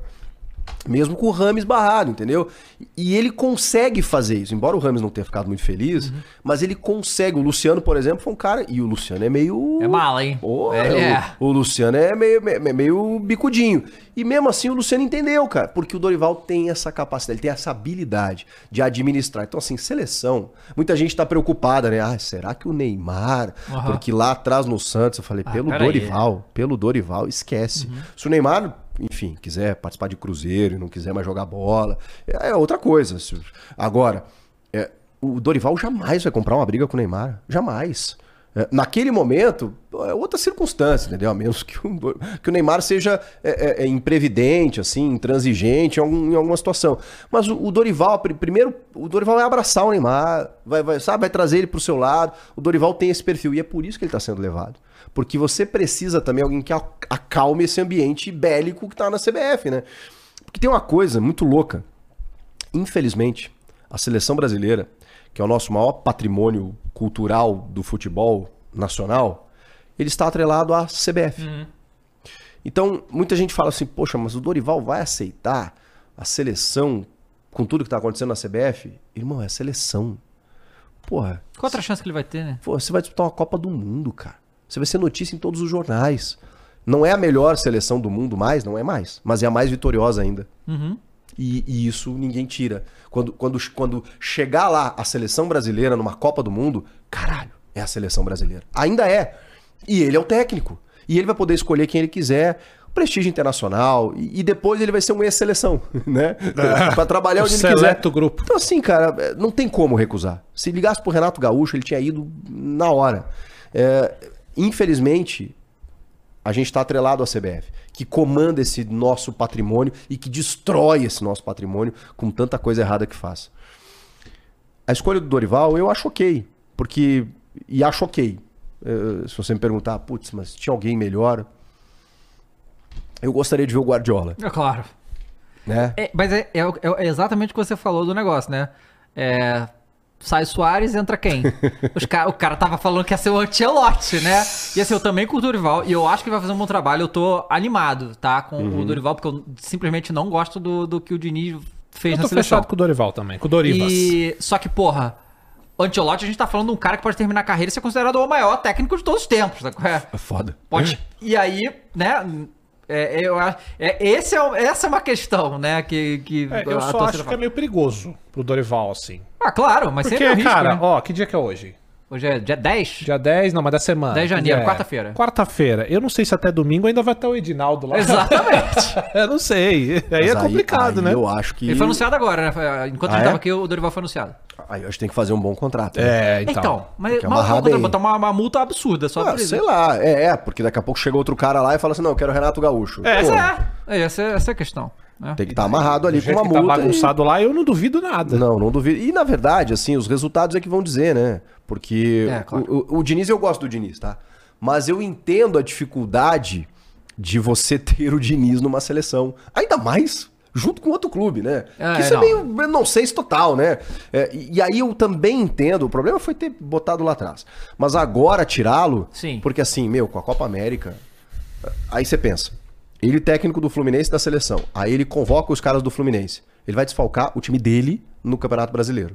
Aí se ele não convoca, pô, ele tá beneficiando o time dele no Campeonato Brasileiro. Aí se ele convoca os rivais, pô, ele tá ferrando os caras. Sim, se ele total. não convoca, sabe, é conflito de interesses. Então não tinha como ter o Diniz pra Copa América, não tinha, porque o Campeonato Brasileiro não vai parar. É, o problema foi ter achado que o Diniz poderia ser esse cara até o Ancelotti chegar, sem ter o tempo que o Diniz precisa pra trabalhar as suas equipes. O Fluminense está jogando o que joga hoje por caras que jogam junto há muito tempo. É, e do jeito que ele trabalha diariamente. A seleção não dá, cara. É Dois, três treinos e jogo. É. E, e os resultados não ajudaram, né? Óbvio. É, e assim, aí tem isso ainda, né? Caraca, essa. Ah, não ódio dessa Copa América, cara. Porque, cara, a Copa América, agora que é porra ano sim, ano não. Não tem cabimento um negócio desse, não sei. Cara, e só desvaloriza o negócio, todo mundo não aguenta Não, mais essa aí Copa teve a América. Centenário, que já tinha. É. que aí rolou no ano seguinte, E aí, de uma que cara, já tinha tido. no- pô, nove- no meio da pandemia. Nove rodadas do Campeonato Brasileiro. Quase um E- terço, E, não vão né? ser, e sabe que não vão ser nove. Vão ser nove, mais o tempo anterior que o jogador vai, porque então deve ser 11, 12 rodadas, assim, no, no grosso, que o, o, o, o jogador, os times vão perder. Quantos selecionáveis tem o Flamengo? Pô, só o meio campo inteiro, pô. Arrascaeta, De La Cruz e o Pulgar. Sabe? E, e pode, e pode, Pedro. pode até o Gerson, que tem sido convocado, o Pedro Não, pode ir. Desmancha Completamente. completamente. O próprio Palmeiras, Palmeiras também, também. Gustavo Gomes, Piquerez. Isso, a galera. Os times todo, cara. Sabe? Então, assim, é, é, vai ser. Vai. de- vai prejudicar demais o, o campeonato brasileiro, não só esses clubes. Não, né? e aí se o técnico pensa nisso e não vai pensar, mas se ele pensa assim, bom, não vou, não vou botar ninguém aqui do Brasil, vou convocar só gente de fora. Uhum. Tá bom, é possível. Mas aí, porra, aí você enfraquece, aí tem jogador que tá esperando ser convocado, aí não, Não, é. é, Cara, é uma- é uma, é uma bucha. É, e tem outra coisa que assim, eu sempre levo em consideração, que é você afastar ainda mais o público brasileiro da seleção, né, cara? É gostoso você ver, assim, é porque ele não fica puto. E também é porque a maioria é seleção de. É outra seleção, não é a sua, né? Exato. Arrascaeta é, vai pro Uruguai. O De La Cruz também, o Pulgar no Chile. Mas é tão legal ver um jogador do nosso time na seleção, né? Que faz tempo que eu não vivo isso, viu, Chico? Infelizmente. O Yuri Alberto foi convocado. Ah, mas né? Pô, a mas o Félix que- Torres vai, pô. Ele é do Equador, né? Mas do Equador. É, é, no. Brasil. É, pois é. Pois é. Infelizmente, acaba ser. é, é complicado, pô. Olha, Ah, difícil, Fala. cara. Olha, a seleção brasileira, porque esse negócio que ele falou aí, né? Os caras não fazem algo pra aproximar, É. pelo contrário. Então, cada vez mais a seleção. Ah, tudo bem, na Copa a gente torce e tal. E mesmo assim, já tem uma galera que nem na Copa, né? Já torce o nariz. E a gente não tem. Cara, não tem proximidade. Aí por isso que eu falo, aí, aí muitas vezes traz um Dorival, que é um cara de um discurso mais polido, né? Que vai tentar alguma coisa. eh, pra, sei lá, mas, mas é difícil, e, cara. cara. é foda porque assim, a gente que tem. né, nossa, nossa faixa de idade, assim, a gente viu. Porra. A gente viu o Brasil ser. A gente pegou a geração mais vitoriosa da história da seleção brasileira pós Pelé, né? Foram as três Copas do Pelé e as três é, finais que a gente teve depois. É, mas não só isso. A gente não só viu o Brasil ser muito vitorioso. A gente viu jogadores lendários que nasceram na mesma época Foda. e jogaram pelo Brasil. A gente não tem esses caras mais. Não, e muitos nem foram pra uma Copa. É, teve Djalminha, fora, Alex. exatamente. Porra. É. A a geração que a gente teve ali de 94 até 2010, Surreal. e aí a gente teve na mesma época, porra, Ronaldo, Rivaldo, Ronaldinho Gaúcho, Cafu, Roberto Carlos, que isso, cara? Kaká. Kaká, Adriano depois, Não, é eu, um absurdo. Eu, e a eu- gente eu não tem... sou saudosista. A gente- eu também. A gente não tem um desses caras. A gente não tem um desses caras hoje em Mas, dia. mas a né? gente nem Desse precisa ir nos lendários, né? Esses dias eu vi uma entrevista do Dodô. Perguntaram pra ele, pô, qual a Copa que você jogaria? Ele falou, a Copa lá de casa, lá. Aí ele começa a citar os atacantes que iam. Ele falou, eu não tinha. Eu acho que ele foi muito humilde até. Aham. Ah, porra, com todos esses atacantes aí não tinha como eu ir. Cara, o Dodô era um jogadoraço. Jogadoraço. Uhum. Valdir Bigode. Porra, cara, esses caras assim, medianos, tá? Medianos. Renato Gaúcho jogava pra caralho nos anos 90. Não foram, cara. Se fizer Roberto O Renato também, foi em o próprio 90 e não jogou. né? Não jogou. Então, assim, a gente viveu essa época e vê os caras.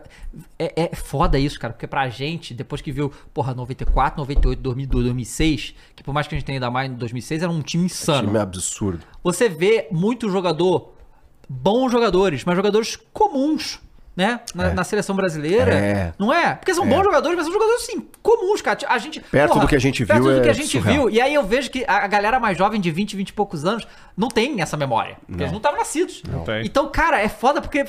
Tá ligado? É, é, não é tem muito como difícil. pra gente não ser sa- saudosista. Não, Não, não tem tem. como É, não e pra ser. eles até é ruim, né? Porque assim, pô, o Gabriel Jesus é um cara que performa no futebol Aham. europeu. O Richarlison também. Mas assim, pô, comparar eles dá, com, é com esses comparar. caras, velho, é uma crueldade. Uhum. E aí você pensa, pô, cara, mas a gente depende deles, né? Hoje é. E aí a gente volta ao Neymar. Aham. Porque, cara, por mais polêmica que tenha, por mais problemas que o Neymar tenha, e tem, que é também a maioria é problema dele, a gente não, não tem o que falar nada. Mas o Neymar é o último Não, grande jogador que a gente total. teve, cara. O Neymar, ele entraria nessas Tem, né, seleções, não eu acho. ainda. Ele seria convocado. Eu não, eu não sei se ele é titular, mas ele Perfeito. seria convocado. Com certeza. Na, naquela época. Não, ele ele de é o que a gente tem é. de talento. Só que ele deixou a carreira dele pra um caminho que ele não, não se E, e aí dá tanto uma, assim, né? dá uma revolta, né, no torcedor que, que, que, pô, a gente pensa assim, caramba, tem esse cara aqui, aí parece que a gente quer que o cara, né, fique no potinho ali, que faça exatamente o que a gente quer para que e a vida é dele, né? O, a gente passou muito tempo isso com o Adriano também, que eu, que eu Ah, é. tinha, eu tinha no Adriano Sim. e todo mundo, né, o sucessor do Ronaldo. É. E, e, e- e conseguiu ainda jogar muito em alto nível, mas depois. E, podia mais, né? A gente sabia que ele O podia mais. de Gaúcho foi pouco também, cara. Né? A gente ainda teve. Esse aí eu vou te falar. Esse aí- mano. Esse aí era. Esse aí ele, ele podia. Ele podia estar. Eu, eu acho que ele seria mais que o Messi. Eu também acho. Se ele jogasse, Se ele jogasse, carreira assim, séria, consistência, dedicado e, Isso. né, é porque eu falo também, a gente, é, a gente vive essa geração que a gente tá agora, é a geração dos super atletas, né, que assim, tem um preparo físico insano e tal. Fico imaginando esses caras da mais antigo, assim, de 20 anos atrás, se tivessem esse nível e, e o nível de comprometimento também, porque a gente também tá numa fase onde o atleta hoje é muito profissional. Porque a gente sabe lá atrás não era tão quanto é hoje, Exato, assim, né? exato. Porque hoje, pra você estar no futebol profissional, existe um nível de dedicação que não dá pra você ter foco em outra coisa. É isso. Né? Então, é, então os caras que estão lá em alto nível é porque, né? Vê o Cristiano Ronaldo aí, que saíram essas fotos dele aí com 39 anos, o cara assim, seco, impecável, Bizarro. largado um monstro. É bizarro. É porque, cara, ele deve querer. Ele quer, ele quer ir pra Copa com 41 anos. Eu acho que é isso que é o Eu foco acho que dele. ele é quer isso, jogar até os 45, É, ele quer pois fazer é. 1.500 gols. Sim. Eu acho que ele não, não quer parar, não. cara. Fazer, fazer, fazer história. E né? vai, né? E vai. É Eu um vai, robô, né? vai. Do É, jeito assim, que ele... a questão tanto dele quanto do Messi, que eles nunca tiveram, é, não tiveram problemas de lesões crônicas, né? Então Sim. os caras conseguiram estender a carreira deles. Mas existe também alto. uma teoria de que algumas situações eh, favorecem algumas lesões, né? Uhum. Algumas não são culpa do cara, né? O cara tomou uma pancada, né? O Neymar tomou aquela entrada do Isso. Zúñiga lá em 14. Aham. Você não- isso aí você não, não controla. Agora, muita lesão muscular, às vezes, é porque você eh, não tá tão fortalecido, eh, ou porque tem um álcool, O né, álcool exagerando aqui e muito. ali, entendeu? Então, assim, escolha de cada um. Sim. Consequências. Claro, E com o, certeza. e o Chico é time Messi ou Robozão? Cara, tu sabe que eu sempre fui. é, é, assim, primeiro que eu nunca, é, nunca, nunca fui, é, digamos assim, radical, né? É, porque tem uma galera que. Não, tem. Meu Essa Deus discussão é céu, pesada. Que, que essa... cria uma rivalidade, É. né? Pô, eu sempre achei do caramba você ter os dois ao mesmo tempo e jogando no futebol espanhol ali, especialmente. E, cara, incrível ver um super clássico. Então, assim, é, sempre é, saboreei tudo isso. Agora, sempre tem aquela perguntinha, né? Pô, você tá na pelada, qual que você. Eu sempre fui time Cristiano. Sempre. Ah, Chico, é isso. Mas. Ah, não, Chico. Ah, não é isso, não. Mas. O Messi zerou o game, né? Não, ele é. Ele é Sim. Bola, bola é o, Sim. é o Messi. E eu acho que o mérito do Cristiano é ter ganhado cinco bolas de ouro Com certeza. jogando no mesmo Nossa, tempo que esse Champions, cara. Que isso. Que isso. É, exatamente. O mérito dele é esse, Com cara. certeza. Ele é foda demais. Com certeza. Sabe um outro Mas mérito o Messi eu acho que zerou o game, né? É, Ele é- o Messi, também. o que ele fez nessa última Copa é sacanagem. eu acho também do, do Cristiano foda dele é a nacionalidade, cara. Por que, que eu tô dizendo isso? Se você for pegar a linhagem de portugueses, de craques, é escasso, cara. Tem bem poucos. escasso. Ele o Eusébio, o Eusébio Figo, talvez. Figo. Figo. Você pega argentino, tem mais. Então você, você porra. vem de Messi, vem de, de Não, a Argentina, vem de- tanto a Argentina quanto o Brasil é fábrica de É, jogador então sai é muito fábrica, cara é bom. absurdo. e, cara, é um português É. ri- rivalizando com o argentino e os dois melhores do mundo por anos. Só eles. Só Isso é eles, muito né? louco. Muito louco. Sim. Acho muito Não, o foda. que o Cristiano fez na carreira dele, e, e para muitos até, que agora né, tá numa outra fase, mas para muito com, muitos com um repertório maior do que o do Messi. Uhum. É que o Messi, cara, é que o, o Messi ele, ele é tão genial, né, que ele, ele, ele, ele, ele tem aquela sensação, a gente tem aquela sensação que ele não faz muito esforço Uhum. para fazer o que ele faz, né? É, ele tem uma visão, um mapeamento do jogo, e o Cristiano é muito cerebral, né, cara? O Cristiano parece que todos os movimentos dele são trabalhados. sim. A bicicleta que ele faz, você imagina que ele fez ela 50 vezes no Uhum. treino no dia anterior, assim, sabe? Aquela bicicleta que ele faz contra. é, jogando pela Juventus, né? É. Golaço. Então, então, assim, É um e, pouco- e aquela impulsão que ele dá, que tem um gol de cabeça dele, que ele sobe, Sim. sei lá, 1,20m assim, do, do, do chão. Um negócio maluco. É, o Cristiano é um cara e, e- e faz com que ele tenha esses números absurdos. E o Messi, cara, o Messi, o Mbappé, o Mbappé se rasgou e jogou aquela final assim como eh, uma das maiores eh, atuações que eu vi. E o Messi, cada vez que o Mbappé fazia um negócio, o Messi ia lá e fazia outro. Cada vez que o Mbappé. Sabe, aos 35, velho. Bo- E a Argentina não tinha um time Não. bom, entendeu? Não. Pô, ah, legal, o Depou, o Dibu fez uma boa Copa, o McAllister carregou o piano e tal. Mas, cara, não era um time pra ser campeão do mundo. Mas tinha o Messi. Uhum, é. Foda. É. Foda. Às vezes, é, é, é, é isso que eu falo, né? Porque assim, o nosso. a- E é foda, porque na seleção brasileira eu não acho que. Eu sei que o povo critica, mas eu não acho que a gente tem muito o que reclamar do Neymar na seleção brasileira. Ele, ele, ele sempre se entrega a tudo que ele Também pode. acho, também Só acho. ele teve várias lesões. Essa Copa ele lesionou É. de novo, cara. As lesões acabaram com ele na, na- na- nas Copas. Ele Também não acho. teve uma Copa que ele passou assim, Fato. zerado. Né? É, mesmo que jogou, tipo, jogou com algum problema. E, e mesmo assim, ele foi lá, fez gol contra a Croácia. E, E os caras não seguraram, pô. Pelo amor de cara. Deus. Cara, ele fez aquele gol. Cara, ele fez a porra do gol, mano. Golaço, Gol, golaço. Golaço. E com Golaço. todo respeito, ele tirou esse gol do. Tipo, é, falar, é. não tá rolando, os caras Porra, tão velho. puxando, eu saio, eu vou pegar É. essa merda e vou carregar. Exato, E foi e fez, costurou. e fez. Raiva, Mas cara, é, é verdade, foda. é verdade. Chico, muito obrigado, cara, por Pô, ter vindo muito aqui. legal. Foi muito legal. Foi um Pô, prazer ter bacana. você aqui, cara. Manda a sua rede social pra galera aí. Ô, me segue lá no canal, cara. Pô, o canal é fácil, é só Chico Garcia no YouTube. Eu tô chegando em um milhão de inscritos. Ó, Tá? bom demais. Você posta qual, qual a frequência assim que você normalmente posta? Um, três, quatro vídeos por dia só. Mas- Por dia? Opa, Tá bom. quase no bom. set, hein? É, quase. Muito bom. Então, rapaziada, me siga lá no, no, no YouTube que eu tô, tô chegando numa marca muito boa, tô, tô dependendo disso. E as minhas redes é Instagram e Twitter, Chico Garcia A, tem dois A's no fim, Chico Boa. Garcia A. No YouTube acho que também é. No YouTube, eh, se você for no, no, na- na- no link ali, é youtube.com barra Chico Garcia A. Mas se buscar Chico Garcia, já acha no YouTube. Muito Boa bom, cara. Obrigado demais. mais uma vez. Obrigado a todo mundo que Muito bom, assistiu Chico. a gente, galera. E ó, eu e o Cross estamos lá pro Flow Games, tá? Isso aí. Voltamos hoje. Vamos pra lá. Games. Para agora com futebol. Joga games, Chico? Algum games? Cara, eu parei no Superstar Soccer. Faz Nossa, um faz- tempinho. faz Mas pelo menos esse era bom. Bom. Valeu, gente. Tchau. Até mais. Tchau.